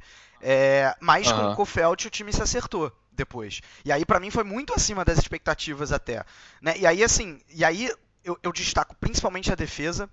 É, e isso desde os tempos do Nuri, mesmo nos tempos do Nuri a defesa já estava bem, porque a, o, o, Bremen tomou, pela primeira vez o Bremen tomou, é, pela primeira, perdão, me, confundi, me, me enrolei todo aqui. Pela primeira vez em cinco anos, o Bremen tomou menos de 50 gols numa Bundesliga. Ou seja, a defesa que era um problema passou de certa maneira a ser, até a, a, ser a solução. Destaco muito a temporada do Moisander. Uhum. E aí com o Kofeld, uhum. E vale dizer que o Kofeld, com o Kofeld, o Werder Bremen não perdeu jogando em casa. É, aí o time foi muito bem, mesmo ofensivamente. Era um 4-3-3 bastante flexível, com os atacantes né, e, e, os meios de campo trocando bastante de posição no campo. O Max Cruz, o time que na temporada passada era um time muito dependente do Max Cruz, continuou tendo o Max Cruz como a principal engrenagem, mas ele era mais uma engrenagem, ele atuando como um falso 9. Foi muito bem, porque ele muitas vezes voltava para armar e abrir o corredor. É, para seja para Januzovic, seja para o Florian Kainz, né? revezou bastante esses jogadores. É, o, o Belfodil também fez uma temporada boa. É, principalmente no segundo turno, o Werder Bremen ficou em sétimo lugar no segundo turno. Né? Então, assim, se, eu, se for para eu resumir, eu diria que o Werder Bremen atendeu as minhas expectativas. Mas com essa ressalva de que o uhum. Werder Bremen do Florian Kofeld é, superou e superou em muito as minhas expectativas. Isso aí, Vitor. Você falou da defesa, eu acho que vale a gente ressaltar aqui também a temporada do Pavlenka, claro. né? Eu acho que ele foi grande responsável da defesa. Sem dúvida. E tem que lembrar que na temporada passada que a gente tinha um goleiro do, do, do Bremen, que era o Vidvald, que, que, pelo amor de Deus, né? Então você sair de Vidvald para até pra, pra, pra, é, pra, pro Pavlenka, nossa, tem agora. pro Pavlenka é uma grande melhoria, né, cara? Então tá, agora, tá um pouco, até explica um pouco esses números aí. Agora não tem como deixar de falar, a grande vitória do Werder Bremen nessa temporada foi o rebaixamento do Hamburgo, né? É, porque é verdade. É, o grande rival, né? Então a torcida acho que agora tá em festa. Com certeza. Vamos lá então, décimo colocado é Hertha Berlim, que para mim já vou falando aqui, o Vitor vai até dar risada, mas Hertha Berlim para mim foi extremamente ah, tá abaixo sacanagem. das expectativas. Brincadeira. brincadeira, brincadeira. Eu acho que assim, o Hertha Berlim é eu acho que está abaixo das expectativas, não está extremamente abaixo das expectativas, mas está abaixo das expectativas porque baseado-se nas últimas duas temporadas da equipe, terminar em décimo lugar é abaixo do que eu esperava. Eu coloquei o Hertha Berlim no início da temporada como um dos quatro primeiros, eu acho que eu coloquei o Hertha Berlim como quarto colocado. Então foi, inclusive, como eu falei no episódio de preview, era um gamble, assim, era uma aposta, especialmente usando em comparação as duas temporadas passadas. E eu achava que esse ano o Hertha Berlim iria encaixar o é, o futebol necessário para se manter na, na, na, no topo, né? Porque antes a gente viu o Hertha Berlim começava super bem, depois caía. Só que nesse ano não foi muito bem, né? Então o Hertha nem começou foi... super bem nem nada, é, né? Exato. É, tô...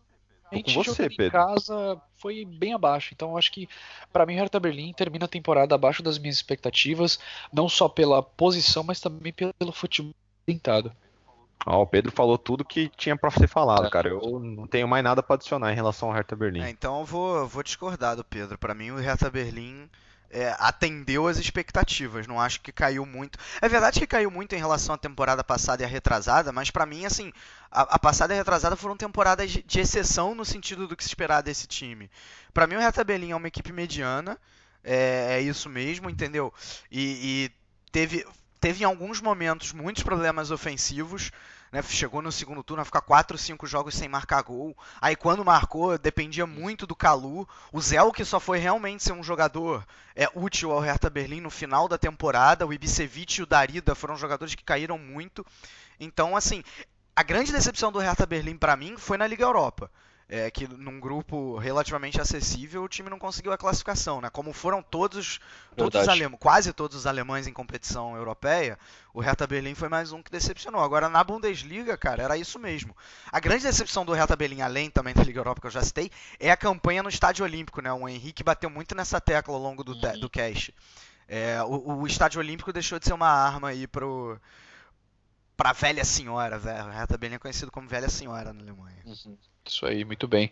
E agora a gente vai entrando aí na parte, né, na parte de cima da tabela. E a gente vai começando com o nono colocado, o Borussia Mönchengladbach, que para mim assim atende as expectativas. Assim, eu não esperava muita coisa do Borussia Mönchengladbach nessa temporada, especialmente porque é, nessa na temporada passada perdeu dois jogadores importantes que foi o Christensen na defesa e se eu não me o Chaka saiu não, na temporada não. passada Chaka ou saiu não? duas atrás. Foi na retrasada. saiu retrasada, né? Verdade. Mas a saída do Christensen pra mim foi um impacto grande e teve um outro jogador que saiu que eu não tô me lembrando Daru. agora, cara. O Daru, exato, boa. E a saída do Daru. Então assim, eu não esperava é, muita coisa do Borussia Mönchengladbach. Eu acho que nono lugar é mais ou menos o que eu esperava. Tan- tanto em tabela É, também quanto em relação ao futebol. Fala, Henrique. É, o Gladbach pra mim tá tá no limiar também entre atingiu a expectativa e não atingiu pra mim, cara. Eu, eu ainda assim eu esperava um pouco a mais do que do que foi apresentado, né? É um no- no- na- nos últimos anos, eu acho que podia ter beliscado uma Liga Europa aí talvez se tivesse ido um pouco melhor. Tinha, tinha elenco pra isso, né? Bem ou mal, ainda tem o Hazard, ainda tem o Rafael, que são os principais nomes da equipe aí Stindl algumas também. temporadas. Então, Stindl também, exatamente. Então tem alguns bons nomes que poderiam ter levado o Glabá pelo menos uma Liga Europa aí. Então, pra mim, fica no limiar entre atingiu e decepcionou. Essa é a minha opinião em relação Legal, ao Glabá. legal. É, eu, eu, eu acho que decepcionou, assim, decepcionou até demais pra mim, principalmente no futebol jogado. É, eu, eu, inclusive, tiraria o. Eu não, não seguiria com o hacking. Agora que a temporada acabou, né? é, e você tem uma pré-temporada inteira. É esse o momento de você defini- demitir o técnico, chamar outro pra fazer um novo início de trabalho, né? Então, é, eu não vou condenar o time que decida trocar de técnico agora. Quando troca no meio de temporada a rodo, aí a gente critica. Mas nesse momento, é, eu, eu trocaria. Ah, é verdade que, de certa maneira, falta jogador ao Gladbach, principalmente jogadores de criatividade. Né? Num 4-4-2 acaba que muitas vezes os jogadores de meio campo que você esperaria a criatividade são dois volantes, né? o Kramer, o Zacaria. É, o, o Grifo, e aí os jogadores da ponta, né? O Grifo foi, acabou sendo abaixo da expectativa, o Johnson se machucou, é, ficou boa parte da temporada fora, Traoré fora. E aí acaba que dependia muito do Hazard, do Rafael e do Stindl, como o Henrique falou. O problema é que foram raros os jogos em que os três conseguiram jogar. É, o- a criatividade do time seria muito mais pelo Rafael e pelo Stindl. Né? O Hazard é um jogador muito mais direto, muito mais é, agudo e, e de velocidade. É, e raramente o, o Rafael e o Stindl conseguiram jogar juntos, porque o Stindl se machucou, o Rafael também ficou boa parte da temporada. Ele, o Rafael já tá na descendente, né? Vamos, vamos combinar. Ele ainda é um bom jogador, ainda é, Verdade. controla muito bem a bola, protege a bola muito bem, peca um pouco na finalização, mas ainda é, é, é, pode jogar como um falso 9, mas ele já está na descendente da carreira. É, e aí o, o Gladbach acaba sentindo isso, né? É, o Stindl também teve uma fase que ele ficou mais de mil gols sem fazer, mil minutos sem fazer um gol, né? Então assim o Gladbach se complicou muito nisso para um time que valoriza a bola no pé. Essa falta de criatividade, essa digamos decadência do Rafael, é, esses problemas que o Stindl é, é, teve, acaba que acaba que para um time que preza pela bola no pé, como era aquele time até do meu malvado favorito, o Schuber, né? É, o, o Hacking não conseguiu implantar esse estilo, até por isso que eu, que eu trocaria. É, e aí, por ter um time bom, assim, eu acredito que o Gladbach tem um time bom, pra mim ficou abaixo das expectativas. Muito bem, muito bem. Agora vamos para o oitavo colocado na tabela, o Eintracht Frankfurt, time aí de Niko Kovac, né? Terminou, venceu o Pokal nessa temporada, se garante para jogar Liga Europa na temporada que vem. E eu queria que vocês me dissessem o que, que vocês acharam. Para mim, o Frankfurt também, mais uma vez, é, excede as expectativas pela equipe que tem, pelo trabalho que o Niko Kovac fez nessa temporada.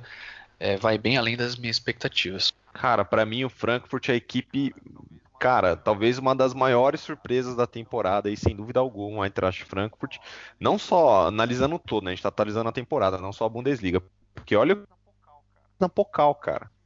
Olha o que esse time fez na Pokal, cara. Foi campeão da Pokal, cara. Tirando grandes times aí pelo caminho, enfrentando grandes equipes Henrique, só- e só um foi parênteses, campeão, cara, tirou- da Pokal. Venceu o campeão e o nova. vice na Pokal. Campeão da Bundesliga e o vice, e o vice da Exato. Bundesliga. Exato, exato. Exato. Então, olha o tamanho disso que o Eintracht Frankfurt fez nessa temporada. Comemorou um título depois de muitos e muitos anos. Então, para mim, excede assim, é um dos times que mais excede as expectativas nessa temporada, sem dúvida alguma. É, belo trabalho. Poderia ter sido um pouco melhor na Bundesliga, só que depois daquele anúncio, como a gente falou aqui bastante durante o cast também, depois do anúncio da saída do Niko Kovac temporada para o Bayern de Munique, infelizmente parece que o time sentiu um pouco dentro de campo e deu uma caída ali naquelas últimas quatro, cinco rodadas, senão eu entendo que até a classificação dentro da Bundesliga poderia ser melhor do que já foi, poderia ser melhor que essa oitava colocação aí. Uhum. Isso aí. É, acho que o Frankfurt foram dois anos, né? Acho que até que vale a pena fazer um balanço um pouco mais além. Foram dois anos muito bons do Frankfurt com o Nico Kovac. Né? E aí aquele estilo que a gente conhece. O Kovac sabe que o Frankfurt é um time limitado, né? é um time que não tem valores individuais, um time que o melhor jogador é, é o Kevin Prince Boateng, né? em termos de, de, de habilidade. É, é, um, é um time que carece de valores individuais.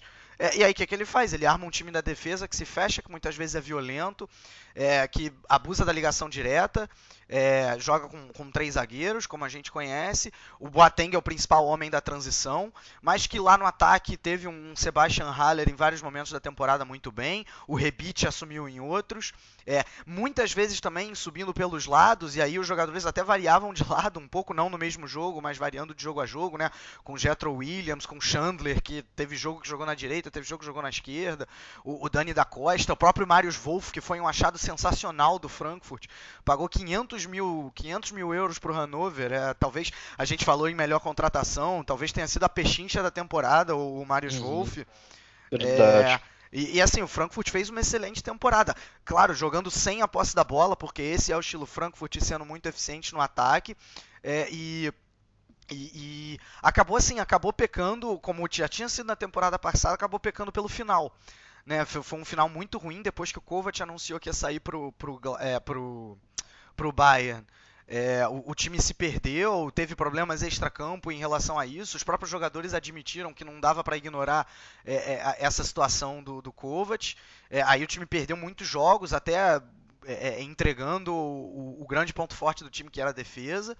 Uh, e, e quase colocou tudo a perder, né? Ainda bem para o torcedor do Frankfurt que o time conseguiu ganhar a Pokal.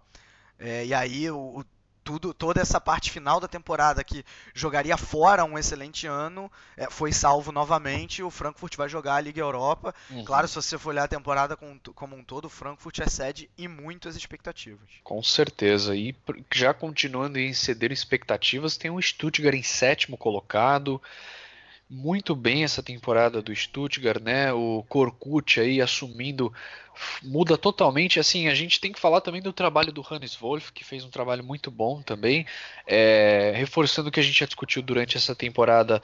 Saiu de certa forma injusto, né? Do, do cargo de treinador do Stuttgart. De qualquer forma, o Korkut assumiu e levou a equipe adiante. Trouxe Mário Gomes, que fez uma baita diferença. Uh, descobriu alguns jogadores como o próprio Eric Tome, né, foi muito bem. O Ziller também, né, um goleiro que ajudou muito aí nessa temporada. O Stuttgart, uma boa contratação, como a gente já falou. Então, para mim, tá acima das expectativas aí também o Stuttgart que acabou de subir. Isso aí, tô, tô junto com você, Pedro. O Stuttgart bem acima das expectativas, acabou de subir, já belisca uma sétima colocação aí, vai Vai jogar a Liga Europa? Não, porque o Frankfurt ganhou a Pokal. Não, né? É. Por causa do Frankfurt. Isso. Exatamente. Mas de qualquer maneira, cara, para um time que acabou de subir da, da, da Zweite Liga, é, é, é, muito acima da expectativa isso que o Stuttgart apresentou. Muito embalado pelo Mário Gomes, né? Que deixou o Wolfsburg uhum. e foi pro Stuttgart para fazer a diferença nessa temporada. Exato. Só mais uma coisa que eu ia adicionar sobre o Stuttgart. É a melhor defesa na, no campeonato atrás só do Bayern de Munique né? Melhor até do que a defesa do Schalke. Então, é só pra gente ilustrar isso pois aí. é, definitivamente a defesa é o grande, o grande ponto forte do, do desse Stuttgart. É, o Stuttgart que o Pedro até falou, né? Começou com o Hannes Wolff e, e, terminou o primeiro turno na duas posições acima da zona de rebaixamento, mas não tinha sido um primeiro turno ruim, não. Principalmente na defesa, ah. acabava pecando muito no ataque, né? Fez só 13 gols no primeiro turno. Mas, mas assim, muito bem na defesa. Só que aí o, o claro, ele melhorou o time. Ele até fez várias coisas que a gente comentou ao longo dos, dos casts, né? De professor Pardal. Uh, por exemplo, tendo colocado o Baumgartler para jogar na lateral direita quando o. Acho que foi o Insua que se machucou. É, Batistuber em vários jogos de volante. O Gentner, que sempre foi um jogador centralizado na ponta. É, é, o, o, um, um 4-4-2 com Mário Gomes e, e no ataque funcionando muito bem. É, então, assim, méritos totais para o. Agora, assim, vale dizer que o time do Wolf não tinha o Mário Gomes, né? É, e, e, aí, o, como o Stuttgart. E o Verdade. Stuttgart carece de, de, criatividade também no meio-campo. É mais um time que carece de criatividade, inclusive está à procura de um camisa 10 para a próxima temporada. Por conta disso, é um time que abusava da ligação direta. O Mário Gomes é muito melhor. O Mário Gomes e o Ginzek são melhores nisso do que o Terrod, que era o jogador atacante do Stuttgart no primeiro turno, que depois acabou indo parar no Colônia. Uhum. Né? Então o Korkut teve esse. Claro, méritos totais para o Korkut, que já melhorou o que estava bom do Hannes Wolf. É, é, conseguiu acertar o ataque, a, a, defesa se manteve impecável. O Pavard, inclusive, é um jogador francês que está na lista do, do, do Deschamps para a Copa do Mundo, é, com, com total uhum. mérito. Então, assim, é, é, é, um time que muitas vezes também, vale lembrar, fazia gol no início dos jogos e se fechava, o que também é, mostra uma força mental. É, e o Korkut entrou muito questionado, né, depois que o Wolf saiu. Ninguém esperava, depois da campanha que ele tinha feito com o Leverkusen na temporada passada muito ruim. É, nós, inclusive, assim, criticamos muito a, a contratação dele. Mas é, é méritos totais para ele. Óbvio que o Stuttgart supera em muito as expectativas. Eu acho até, de certa maneira, bom assim, por um ponto de vista que o Stuttgart não tenha conseguido a vaga na Liga Europa, porque talvez é, ia, iria ser um passo maior que a perna. Né? Vamos lembrar que todos os times quase é, é, tiveram um problema com foco duplo, né? A gente vai falar no Leipzig, o próprio uh, o próprio Hertha Berlim, o Colônia, o Freiburg já teve isso em outras temporadas. Acho que o Stuttgart poderia ter esse problema. Então, que bom de certa maneira que o Stuttgart não não foi para a Liga Europa. Temporada impecável. Isso aí, ainda teve a cereja no bolo, que é o 4 a 1 em cima do Bayern de Munique em plena Allianz Arena, né? Isso aí, pra terminar. Isso aí vale é que nem barras de ouro do Silvio Santos, vale mais que dinheiro, né? Pois é, exatamente. Agora, top 6 nessa temporada, eu vou só voltar aqui um pouco no, no, no início da temporada, vou, vou falar aqui o top 6 meu e do Vitor. Como eu falei, o Henrique não participou, mas o Vitor falou Bayern de Munique campeão, Borussia Dortmund em segundo lugar, Leipzig em terceiro lugar, Leverkusen em quarto, e aí em quinto, Hertha Berlim, sexto lugar, Gladbach. A, a minha, o meu top 6 ficou Bayern de Munique campeão, Leipzig segundo, Dortmund terceiro, Hertha Berlim quarto, Leverkusen em quinto e Schalke em sexto. Uh, então, vou ter uma certa disparidade aí nesses top 6. Né? O Leipzig, que na minha seleção ficou em segundo e do Vitor em terceiro, terminou a temporada em sexto lugar. E assim, é, é claro, fica abaixo das expectativas, porque sexto lugar é, não é exatamente a melhor posição para o Leipzig, apesar de ser compreensível pela questão do foco duplo, né? Como o Vitor falou aí, de estar tá jogando Champions League, né? Jogou Champions League depois foi até, até longe na Europa League. Então eu acho que assim, o Leipzig é, atende às minhas expectativas, pensando em todo esse contexto aí, sexto lugar, e quase ali abaixo das expectativas o Leipzig, na minha opinião. O que, que vocês acham? É, com você, Pedro. Talvez o, o, diferente do Leipzig, muito acima da expectativa do Leipzig, tenha sido a temporada passada, né, que foi vice-campeão. Mas mesmo em cima disso, cara, é, considera que o Leipzig foi um time que subiu há duas temporadas atrás, né, para a primeira uhum. divisão já tem um vice-campeonato, tem uma participação em Champions League, tem uma boa participação em League, né? E sexto colocado, vai jogar a Europa League de novo na temporada que vem. É um time que ainda tá meio que se estruturando assim no, no cenário do, do futebol alemão, então para mim é, eu não diria que foi uma grande decepção, não, essa sexta colocação. Eu colocaria uhum. até o Leipzig como atingiu a expectativa, mesmo tendo sendo, mesmo sendo vice-campeão na temporada passada, a questão uhum. do foco duplo aí pro Leipzig foi preponderante nessa temporada para não conseguir uma posição melhor na Bundesliga. Isso aí, o que, que você acha, Vitor? Vou só abrir um, um, pequeno parêntese e dizer que agora a gente vai entrar naquele terreno da irregularidade, né? Com exceção do Bayern de Munique. Uhum. Mesmo o Schalke, que foi vice-campeão, até o Leipzig é, todos esses times foram muito irregulares. Só o Schalke, que a gente vai falar, mas que no final é, é deslanchou. Né? Não à toa é, o, o, o, o, Schalke, com, essa pontuação que teve na, na Bundesliga agora, na outra, seria só o quarto lugar, não seria vice-campeão. E o Leipzig estaria muito longe de, de, de brigar por, por Liga Europa, uma Liga Europa que conseguiu a classificação, por exemplo. É, falando especificamente do Leipzig, Assim, é, eu acho que foi uma pequena decepção. eu acho que foi uma pequena decepção, porque assim, mesmo assim, é, é, é o que o Henrique falou, subiu só há duas temporadas, apresentou um futebol atraente em vários momentos, chegou nas quartas de final da, da Liga Europa, eliminando o, o Napoli e eliminando o Zenit, que não são quaisquer times, por exemplo. Você não foi eliminando o Atalanta, que nem o Dortmund eliminou, e depois caindo para o Salzburg. Né? Foi, foi assim, foi uma, uma Liga Europa, diria até de respeito do, do Leipzig.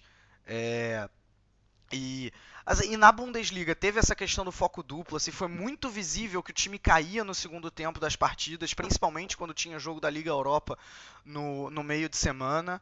Mas assim, teve, teve bons momentos, né? Teve um Timo Werner fazendo ainda um bom campeonato, um Keita desequilibrando. É, até melhor do que da temporada passada, né? O do Timo Werner, eu diria, cara. Talvez, talvez.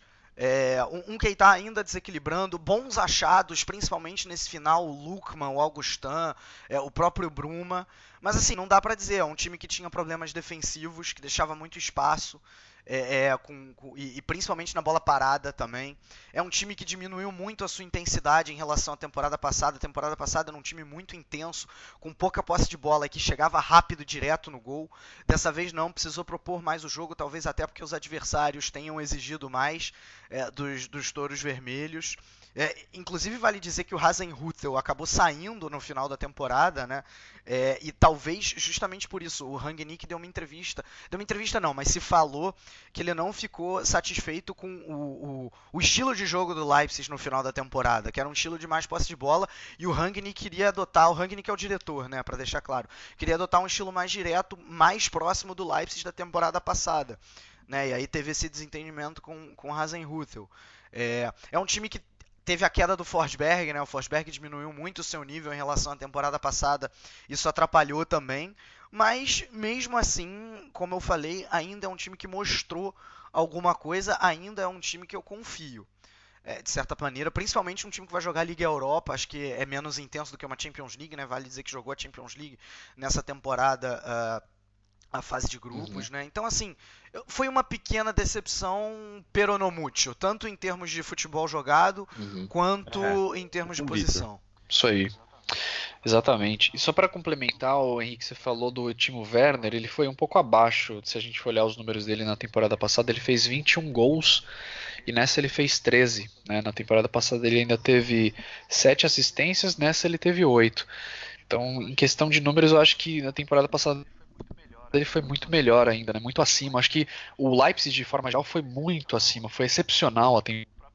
O próprio Forsberg que a gente já falou também foi muito excepcional e essa temporada foi muito abaixo do Forsberg. Mas enfim, de qualquer forma, ainda acho que foi uma temporada boa do Timo Werner, ainda acho que foi uma temporada boa do Keita e assim por diante. Bom, agora dando continuidade aqui, quinto colocado foi o Bayer Leverkusen. É esse daí que eu falei quinto, acertei. O Vitor falou, Leverkusen em quarto, ou seja, não está muito dísparo, né? Ou seja, a gente chutou o Leverkusen ali nos seis melhores, ele está lá realmente. Eu acho que assim a temporada do Leverkusen é extremamente acima das expectativas, apesar da gente é, ter chutado essa posição e está acima das expectativas primeiro porque não se esperava uma performance e o futebol, principalmente apresentado pelo Leverkusen nessa temporada, tendo em vista acho técnico, né, a seleção de alguns jogadores, né, a, a partida de alguns outros jogadores da, da, do time. Então eu acho que o Bayer Leverkusen é uma equipe que, na minha opinião, excedeu as expectativas. É, eu tô com você, Pedro. É, se bem que o primeiro turno do, do, do, do Leverkusen foi muito bom, né, cara? O primeiro uhum. turno foi excepcional. Até no, no review do, do, do, do, turno, a gente apostou que o Leverkusen, muito sinoso, o Mário participou, inclusive, a gente foi. apostou que seria provável que o Leverkusen terminasse como vice-campeão, né? Pra você ver, tamanho era a nossa uhum. expectativa. Mas traçando um paralelo com a temporada passada, assim como a do Schalke foi muito ruim e a do Leverkusen também foram as grandes decepções da temporada passada, nessa temporada os dois foram muito bons, assim, o Leverkusen muito acima também do, do que se esperava, então eu coloco o Leverkusen como acima da expectativa, sem, sem dúvida alguma. É, eu, eu vou discordar um pouco de vocês, principalmente no sentido da posição. É, em termos de posição, para mim ficou abaixo.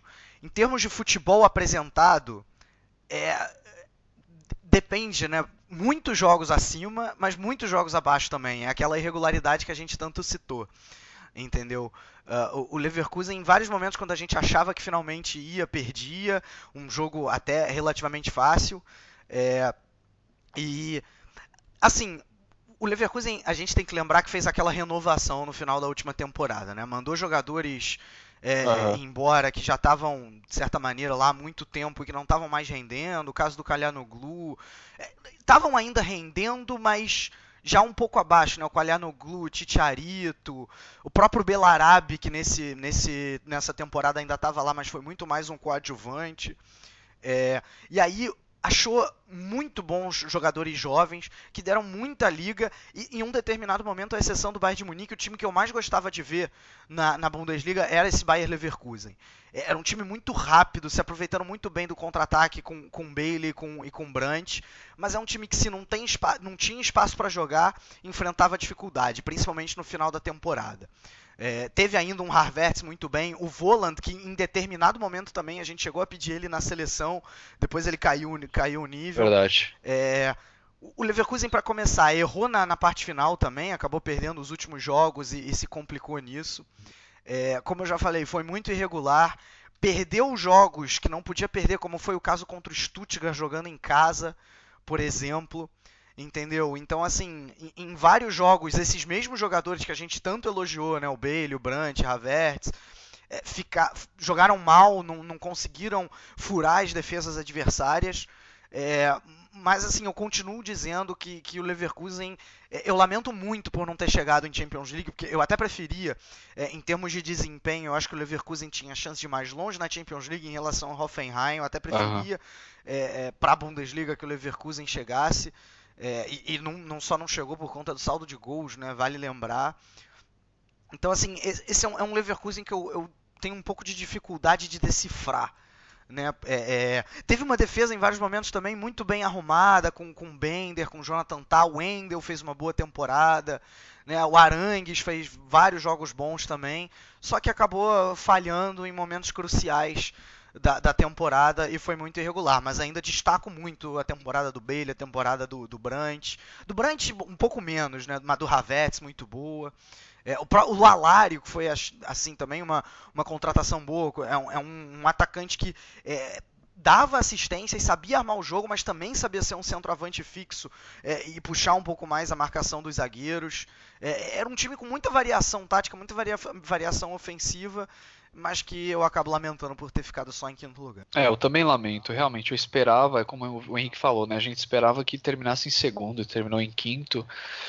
É, mas realmente, assim, se a gente for olhar, como você falou, Vitor, aí o resultado do Schalke em segundo é muito mais também, às vezes, por incompetência dos outros que estavam abaixo, né? Vale lembrar que na temporada inteira teve aquela maldição da segunda colocação, onde todo mundo conseguia manter.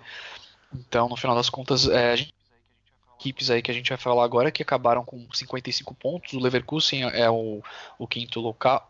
É, quinto colocado, mas em quarto colocado o Borussia Dortmund também terminou com 55 pontos. A diferença é o saldo de gols, fez mais gols. E assim, para mim, essa temporada do Borussia Dortmund, eu acho que atende às expectativas de tabela, mas está abaixo das expectativas do que foi apresentado de futebol. O que, que vocês têm a falar sobre essa temporada do Borussia Dortmund? Ah, eu tenho a falar que muito abaixo, cara. Então, de novo, não só analisando é, é, Bundesliga, mas analisando também que o Dortmund caiu na, na Champions League uhum. na primeira fase, analisando que o Dortmund foi eliminado da Europa League quando era tremendo favorito, né? Analisando que o Dortmund caiu na Pokal, tudo bem, se não me engano foi nas quartas ou foi nas oitavas, caiu para o Bayern de Munique, mas de qualquer maneira Cara, temporada muito aquém do Borussia Dortmund, troca de comando técnico, é, jogadores que se esperava muito jogando bem abaixo. O Pulisic até foi bem, mas eu acho que ainda foi um pouco abaixo do que se espera para ele e tudo mais. Uhum. O Royce voltando bem. É, a saída do Dembélé do jeito que foi no começo da temporada, então temporada muito conturbada para o Borussia Dortmund. Eu sinceramente esperava bem mais de, do que isso que foi apresentado. Né? A saída do Aubameyang também tem todos esses fatores, mas uhum. eu esperava o Dortmund para ser pelo menos vice-campeão. Né? Lembrar que lá no começo, quando o Bayern estava titu, é, titubeante lá, é, muita gente apostou que o Dortmund poderia levar o título essa temporada, né? e terminou aí com a quarta colocação, empatado em pontos com o quinto colocado, o Bayer Leverkusen, né? E só dois Sofrendo, né? Também. Exatamente. Bom, Dortmund para mim muito abaixo das expectativas, principalmente em termos de futebol apresentado. Óbvio que a gente tem que dividir as 10 primeiras rodadas, vai, agora não estou lembrando exatamente quantas, daquele Dortmund impressionante do início do Peter Boss, né? Ainda um Dortmund com um pouco das características do Tuchel, no perde pressiona, do Tuchel e do Klopp, no perde pressiona, é, é, com, com jogadores se movimentando muito bem, um Aubameyang jogando muita bola, é, é o, o Philip começou muito bem, até o Yarmolenko, Uh, a zaga não tomava gols, né? Vamos lembrar disso. A zaga do Dortmund não tomava gols ali com, com Sócrates e com. Acho que não era nem o Toprak que era o titular. Quem estava de titular na época? Era o é, Bartra. Era o Bartra ainda, o Bartra é verdade. Ainda, era o né? Bartra.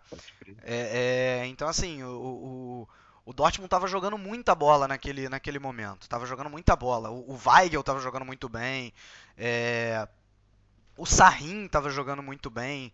Né? Verdade. É, era, era aquele 4-3-3 do Borsk de início. É o Kagawa tava muito bem, Kagawa tava jogando bem, é. Era, era aquele 4-3-3 do Boss que foi muito bem no início, mas que de repente é, ele parou de inovar e começou a ficar muito previsível. É, e, e, aí o Dortmund parou de ganhar de todo mundo. Ficou também mais uns, sei lá, 7, 7 8 jogos sem ganhar.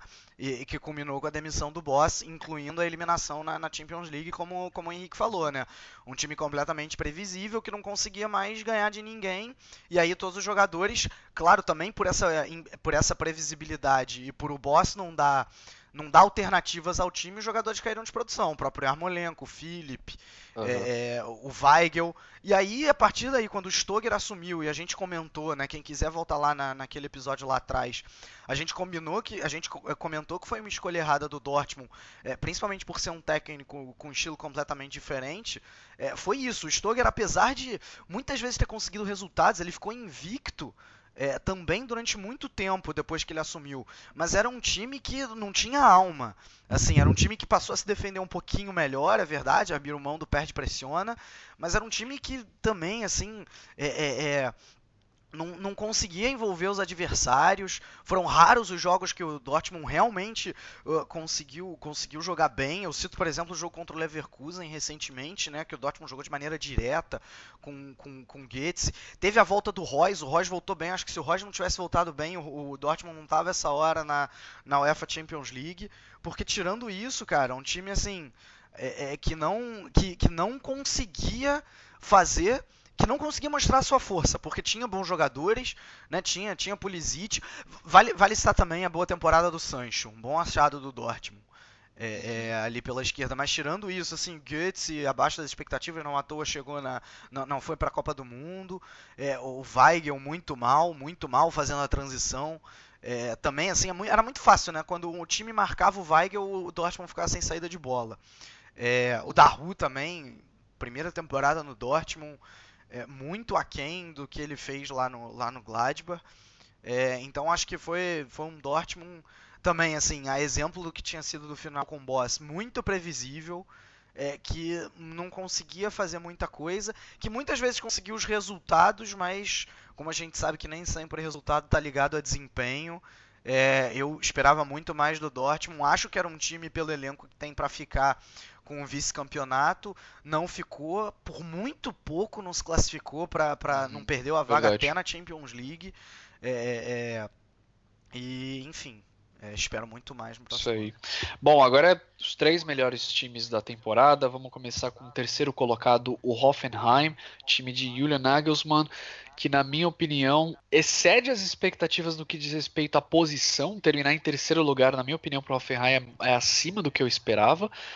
Só que deixa a desejar é, no que apresentou de futebol em grande parte da temporada. Vale lembrar aí que o Hoffenheim às vezes é, apresentava um futebol ali muito fraco, a gente criticou bastante, né? Estava muito, perdia algumas partidas, só no final mesmo que deu uma boa arrancada e conseguiu aí garantir essa terceira posição. É, então, de certa forma, eu diria que o Hoffenheim é, excede as expectativas por ter terminado em terceiro lugar. Até porque a gente tem que lembrar que na temporada passada o Hoffenheim terminou e perdeu vários jogadores importantes. E nessa temporada também, né? O próprio Rudy e o próprio Zuli. E também teve o Sandro Wagner nessa temporada, então perdeu alguns jogadores importantes. Essa temporada termina com menos jogadores ainda, que sai Gnabry, sai Mark Uth nessa temporada, então vamos ver aí como é que vai ser o Hoffenheim a temporada que vem. Isso aí, eu tô com você, Pedro. Muito acima da expectativa a temporada do Hoffenheim, mesmo começando meio titubeante. O Vitor até falava bastante lá da questão dos três zagueiros no começo da temporada e tudo mais. É, sempre tomava gol pela, pelas laterais, pouca marcação dos alas, e o Hoffenheim teve um primeiro turno bem é, irregular. No segundo turno foi muito bem, principalmente nessa reta final. Aí, se não me engano, teve uma sequência boa, invicto, várias vitórias consecutivas e conseguiu garantir bem essa essa terceira colocação muito merecida, viu? Eu entendo essa terceira colocação para o Hoffenheim e para o Nagelsmann. O Nagelsmann coroando seu, tra seu trabalho, é, se tornando um técnico cada vez mais consolidado dentro do cenário do futebol alemão e do futebol europeu, já é assediado por grandes equipes da Europa já. E, cara, muito acima da expectativa essa temporada do Hoffenheim, principalmente por isso que o Pedro acabou de comentar, porque foi um time que foi bem na temporada passada, perdeu vários nomes importantes e foi ainda melhor nessa temporada, né? Conseguiu uma colocação ainda melhor, a terceira colocação inédita aí pro, pro Hoffenheim. É, eu, eu talvez vou, vou, discordar um pouco de vocês. Assim, é óbvio que a posição do Hoffenheim excede as expectativas, mas a posição para mim é só um número nesse caso. Porque olha só, na temporada passada o Hoffenheim foi o quarto colocado, fez 62 pontos. Nessa o Hoffenheim fez 55. Ou seja, 7 pontos a menos. Esse terceiro lugar do Hoffenheim, para mim, ele é muito enganoso. Por quê? Porque o Hoffenheim fez dois terços de temporada abaixo da média e um terço de temporada excepcional. Né? Aí eu, eu falo até em termos de resultado mesmo, em termos de pontos conquistados. É, e, e, ainda vale lembrar que no início, nos, nas cinco primeiras partidas, o Hoffenheim ganhou várias delas, inclusive uma do Bayern de Munique, jogando mal, assim, sem convencer. É, teve uma partida com o Leverkusen no início que foi um 2 a 2 que só deu o Leverkusen. O Hoffenheim teve duas chances e, e fez os dois gols. E aí arrancou o um empate dessa maneira. É, foi um time que de início, claro, pelas perdas de Rudy de Schulli e no segundo turno de Sandro Wagner, é, começou muito mal, teve essa questão dos três zagueiros que o Henrique já citou. É, os laterais não estavam recompondo, então assim todos os times exploravam muito os lados do campo para chegar no gol contra o Hoffenheim. Foi assim o primeiro tempo inteiro, o primeiro turno inteiro, essa foi a tônica. É, teve esse início em termos de resultado que acabou sendo ok. É, tanto é que o Hoffenheim termina o primeiro turno, mesmo tendo jogado um primeiro turno ruim. Só checando aqui. Na, na sétima ou na sexta posição? Na sétima posição, o que não é ruim, e só a dois de Champions League, muito por conta de ter conseguido essas vitórias, mas sem jogar realmente bem. É, e o segundo turno começou ainda de maneira irregular, né? Assim, o, o Nagelsmann não estava muito conseguindo acertar o time. Só que aí, no momento, o Nagelsmann realmente acertou o time. Os laterais voltaram a recompor, o time passou a valorizar a posse de bola. É, é, quando tinha a bola, né? Nem sempre tinha mais posse de bola nos jogos que ganhava. O jogo contra o Colônia, por exemplo, ganhou de 6 a 0 Foi um jogo que teve menos posse de bola, mas quando tinha, valorizava bastante. Né? Não era assim um time que ia direto pro ataque muito apressado. Valorizava muito. É, teve um, um Gnabry muito bem, mas é, é, foi acometido mais uma vez pelas lesões, né? O Gnabry, que a gente tem que ver se vai ser um jogador que realmente teve um início de carreira é, é acometido por lesões, ou se ele vai ser um cara lá, Marco Reus, que tende a se lesionar, porque o início de carreira dele foi assim, mas ele foi muito bem. O Mark Youth, outro jogador que foi muito bem, e nessa reta final, o Kramaric, que mal tinha aparecido no campeonato, cresceu um absurdo, fazendo gols, dando assistências. Então era um ataque que voltou a envolver as defesas adversárias, como tinha sido na temporada passada. É... Kevin Vogt, né, que era um, foi um zagueiro que começou muito mal, depois se acertou, um zagueiro volante, né, que recua na hora de, de, de marcar. É, também passou a acertar, por exemplo, Nico Schultz pela lateral esquerda. O Nagelsmann demorou até colocar o Nico Schultz é, nessa, nessa ala esquerda. É, e quando colocou, o time se acertou por aquele lado. Né? Então tiveram alguns elementos aí que na reta final o Hoffenheim é, foi um absurdo. E claro, pela irregularidade de vários times, acabou garantindo essa vaga com méritos. Não tira o mérito do Hoffenheim é, nessa, nessa UEFA Champions League. Mas eu não posso deixar de dizer que para mim esse é um terceiro lugar enganoso. Se eu for fazer um balanço geral da temporada, em termos de posição, óbvio que excede as expectativas. Em termos de futebol, como para mim foi muito abaixo das expectativas durante dois terços da temporada, mas foi acima no final, eu vou ficar com a média. Uhum. Beleza. Atendeu as expectativas, vamos dizer assim. Isso aí, muito bem. Então vamos lá, segunda posição no campeonato, Schalke 04 terminou aí uma boa, uma boa campanha do Schalke nessa temporada, liderada pelo Domenico Tedesco, como a gente já falou aqui, técnico da temporada por todos nós aqui, unanimidade. E, para mim, definitivamente, o Schalke está acima das minhas expectativas nessa temporada. Como eu falei, o Schalke é, ia lutar por uma vaga em Liga Europa e terminar aí com uma vaga em Champions League em segundo lugar, para mim, é definitivamente acima das expectativas. Embora eu acho que o futebol apresentado está um pouco abaixo das minhas expectativas para uma equipe que terminou em segundo. Mas enfim, no final das contas a gente sabe que o jogo que o Schalke apresentou nessa temporada eficiência, era o jogo dos pontos, né, de garantir vitórias e foi isso que aconteceu e por isso acabou em segundo lugar. Então, mas de qualquer forma para mim ainda está acima das expectativas. Migão, o que vale para mim é, é ganhar o jogo, cara. Que seja de meio a zero, que ganhar o jogo. Que eu como um bom São Paulino são Paulo de 2007, 2008, 2009 era alguém cruzando bola na área para algum poste cabecear, ganhar de cabeça, depois todo mundo defende com os três zagueiros que levam e o time leva oito gols num campeonato de 40 jogos aí praticamente, né? Então para mim, cara, essa temporada do Choque 04 tá de parabéns, mesmo apesar do futebol pragmático, cara, o que vale é resultado, futebol de resultado, é isso que vale. O time realmente é, não tem um plantel tão forte quanto o do Bayern de Munique, não tem um plantel tão forte quanto o do Borussia Dortmund, tem bons valores e tem que saber jogar com aquilo que tem. E foi exatamente o que o Schalke 04, liderado pelo Domenico Tedesco, fez nessa temporada. Excepcional. É, para mim, todo para essa equipe do Schalke 04 nessa temporada, mesmo apesar é, disso que vocês falaram em relação ao futebol não ser muito atrativo em muitos momentos, mas independente disso, muito acima da expectativa o Schalke 04 para mim. Exatamente, Schalke que venceu o próprio Bayern de Munique nessa temporada, né? Então já diz muito a respeito dessa campanha. Vitor?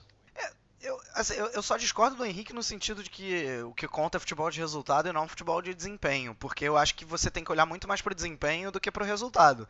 É, é, mas o detalhe é que o desempenho do Schalke foi muito bom. A proposta do Schalke, o modelo de jogo do Schalke é esse não é um futebol atrativo? Não é. Mas atrativo é uma questão de opinião. Eu gosto de ver um jogo em que uma defesa é muito bem arrumada, de que uma defesa é muito bem armada. Como foi o caso do Stuttgart que a gente já falou, por exemplo, entendeu? O Schalke é, é tudo isso num grau ainda maior. Porque é, é, um, é um time que se defende muito bem, que se defendia muito bem, era uma defesa muito bem armada pelo Tedesco, com os, os laterais recompondo, né, com, com o Caligiuri de um lado e o Oxpica do outro. Nossa, que palavra difícil, de, que nome difícil. Como é que é, Pedro? Você que sabe dizer o nome Eu dele. não sei não, cara, nem me bota nessa daí. O, Oxpica, ai meu lá. Deus. Ah, sei lá. É... Nome meio pornográfico, né? Mas tudo pois bem. É. Mas assim, é, e, e, uma defesa muito bem armada. Eu, eu até falo assim, claro, o Naldo para mim foi o melhor zagueiro do campeonato. Eu até elegi ele como melhor do campeonato, sem dúvida nenhuma. Mas não dá para negar de que ele, ele é muito beneficiado pelo sistema, né? A gente tem, tem aquela máxima do futebol, né? De que é, um, um, zagueiro mediano num sistema bom vira um zagueiro muito bom e um zagueiro muito bom num sistema, num sistema que não o favorece vira um zagueiro ruim. Né? É, é, não que eu acho que o Naldo seja um zagueiro mediano, acho que ele é acima da média. É, mas eu não acho ele excepcional. E ele se tornou um zagueiro excepcional muito pelo sistema do Schalke. É, então, então assim, e, e, além disso, o Schalke era um time com alternativas ofensivas. O que eu chamo de alternativa ofensiva não era variação tática lá na frente, envolver o adversário, é, saber valorizar a posse de bola. Não, mas era um time que, para começar, treinava bola parada. Bola parada é importante no futebol. A maioria dos gols do Schalke saía dessa maneira. Era um time que sabia fazer da ligação direta uma arma, com Burgstaller segurando lá na frente. E era um time que sabia usar a sua principal arma também pelos lados, que era com o Caligiuri subindo. Né? Isso para mim é um time que sabe jogar, um time que tem um modelo de jogo, é um time com um bom desempenho. Né? Não é um time só de resultados, digamos assim, é um time que é, é, acaba se sobressaindo por esse chamado futebol de resultados, porque a gente tende a achar que um futebol mais bonito é um futebol ofensivo, que valoriza a posse de bola, que joga bonito. O Schalke joga bonito, bonito é relativo, né? Eu, eu acho um jogo bonito também, com uma, com uma defesa bem armada. Óbvio que eu prefiro ver é, um, um Bayern de Munique envolver um adversário, ou mesmo Leverkusen em alguns momentos da temporada. Mas, cara, isso não tira os méritos do Schalke. É, para mim, excede as expectativas. O segundo lugar é, é, com muitos e muitos méritos. Não à toa, todos nós elegemos o Domênico Tedesco como o treinador da temporada. Sim, exatamente. Muito bem. E pra gente terminar, Bayern de Munique, campeão aí, sexta vez? É isso? Isso. Seguida, já, já né? perdemos contas já, né? Consecutiva, eu nem sei, mas sexta vez consecutiva é campeão do campeonato. Pra mim, atende as expectativas. É... Mas assim, se a gente for olhar é, pro Bayern de Munique essa temporada, de certa forma, quase um pouco abaixo das expectativas, né? Porque para um time que já estava que tava sonhando aí com a tríplice coroa depois que o Jupp Heynckes é, chegou e terminar só com uma né, só com um troféu que para o Bayern de Munique é pouco da Bundesliga, é um pouco um pouquinho abaixo de expectativas, né? Então, o que, que vocês acham aí dessa temporada do Bayern de Munique? Cara, eu considero a temporada do Bayern de Munique não foi uma temporada ruim, poderia ter sido, tinha potencial para ser, lá a gente viu o que aconteceu no começo, né? O time é, escorregando na Bundesliga em diversas oportunidades, até a troca do comando técnico, a volta do Jupp Heynckes e tudo mais. E, cara, para mim, eu, eu, eu não classificar. Eu diria que foi na média, mais no limiar ali para uma dentro da expectativa, mais no limiar para talvez uma, uma decepção. Justamente porque a Bundesliga é obrigação do Bayern de Munique vencer e vai ser obrigação na próxima temporada também e assim vamos. Agora os demais campeonatos é difícil dizer, né? Então eu fico com essa opinião aí sobre os bávaros. Legal para mim atende a expectativa. Eu não, eu não, concordo com essa visão de que é obrigação do Bayern de Munique vencer a Champions League. Mas assim, mas o título era o esperado. Não quer dizer que o Bayern não tenha méritos por isso. Né? Por, mas assim, tende as expectativas por esse motivo se eu olhar a temporada como um todo. Né? O problema é que o Bayern teve um início muito ruim e acabou tendo um final bastante melancólico, né? com a eliminação para o Real Madrid e a perda da, da Pokal para o Frankfurt com todos os méritos. Então, então assim, o, o, início é muito ruim. Até se eu for dividir entre era Ancelotti e era Heinz, a era Ancelotti foi bem abaixo das expectativas, mas a era Heinz foi até acima diante do que a gente esperava pós saída Ancelotti, né? É, o, o, time com o Ancelotti não estava rendendo e, e né, tendo, tendo perdido para o Hoffenheim, acabou empatando com o Wolfsburg, empatando com o Hertha Berlim, né? É, é eu, não, foram, eu acho que eu, uma época difícil. Acho que eu discordo, Vitor, quando você fala que quando o Jupp Heynckes chegou, ele trouxe acima das expectativas. Eu acho que o Jupp Heynckes colocou o Bayern de Munique no, no, trilho do que deveria ser, entende? Eu acho que aquilo é o que o Bayern tem que apresentar mesmo. É, eu acho que seria acima das expectativas se o Heynckes tivesse levado o Bayern para uma final de Champions ou sei lá, ganhasse a, a, Liga e a Pokal, entendeu? Porque ganhar a Liga do Bayern de Munique já tá fazendo isso aí tirando de letra, entendeu? Eu, eu concordo com você, só, só faço um parêntese de que o Bayern de Munique foi eliminado da Champions League jogando melhor que o Real Madrid. Então, se você for olhar o futebol e o desempenho, isso é ser acima das expectativas, só não chegou na final por um detalhe. É, mas assim, eu, eu, concordo com o que você disse. O negócio é que quando, quando o Ancelotti saiu, e eu lembro da gente discutindo isso justamente no episódio quando, quando teve um anúncio da contratação Sim. do Heinz, a gente não esperava que o Bayern de Munique ia ganhar a Bundesliga naquele momento, uhum. porque estava cinco pontos atrás do Dortmund, o Dortmund estava voando com o Boss, é, é, e, o, e, o, Bayern de Munique não conseguia jogar bem contra, contra os principais adversários. É, é, é para exemplificar isso, eu só lembro de um jogo realmente bom do Bayern de Munique na era Ancelotti, na Bundesliga, que foi contra o Schalke. Foi um jogo até que eu fui na, na, na Veltins Arena. Uhum. Que foi um jogo muito bom do Ramos Rodrigues, também foi uma exceção. O, o, o único jogo bom do Ramos Rodrigues com o Ancelotti. Né? É... Mas assim, depois, depois o Bayern de Munique realmente se acertou. Cara, o Rames Rodrigues é, é, depois que o Heinz entrou, para mim foi o principal jogador do Bayern de Munique, ele virou o que o que a galera do Tati gosta de chamar de todo campista, né? Porque ele era o cara que vinha auxiliar o Javi Martinez na saída de bola e até para pisar na área e finalizar, né? Também armando o jogo, uh, seja às vezes caindo pela ponta, às vezes pelo centro. É, o, o Javi Martinez também voltou a jogar muita bola com o Ancelotti é, como volante. O Thomas Miller, como a gente já falou, né, a temporada mediana para boa dele é uma temporada que ele dá, que ele é o maior assistente da Bundesliga, ainda faz oito gols. É, para mim, Lewandowski ainda vende, fez uma boa temporada, né, fazendo, é, é, fazendo gols quase todo jogo. É uma das melhores médias da Europa, média do Lewandowski. Kimmich, melhor lateral direito do mundo para mim. É, e, e, por aí vai, né? Robin Ribéry, né? Muita gente falou, ah, pô, o Bayern precisa é, é, repor as, as, as, pontas de, de Robin Ribéry. Assim, não que eu discorde disso, porque eles realmente daqui a pouco já vão se aposentar. Mas, cara, quando entraram, entraram muito bem, seja na Bundesliga, seja na Champions League. É, é, a, a, exceção do último jogo do Ribéry contra o Real Madrid, mas é, a exceção desse jogo, os dois foram muito bem, né? Parecem como vinho, né? Quanto mais velho, melhor. É, enfim, o Bayern é um time que tem banco, obviamente, né? O, Vidal se machucou, aí entra, aí entra um Tolisso que fez uma boa temporada, foi uma boa contratação, né? É, enfim, a defesa vale a gente citar. Boateng para mim foi abaixo das expectativas. É, o Hummels foi muito bem, mas o Boateng foi abaixo. Uh, porque, por que, que o Boateng para mim foi abaixo? Porque para mim ele era o melhor zagueiro do mundo. E numa temporada que, para mim, para quase todo mundo, o Hummels foi melhor que ele, é uma temporada então que mostra que ele caiu. Né? Muitas vezes a defesa do Bayern desconcentrada né, no início dos jogos, tomando gols, mas na maioria deles conseguiu reverter essa situação. É, eu acho que o Bayern fez uma boa temporada. É, acho que o Bayern fez, fez uma boa temporada, tirando a, a, época do Ancelotti, que o, o time não conseguia jogar bem é, era uma fase ruim também, vale dizer, do, do Robin, do Ribéry, enfim, de outros jogadores, o próprio Thomas Miller, é, é, e, e, a defesa estava entregando.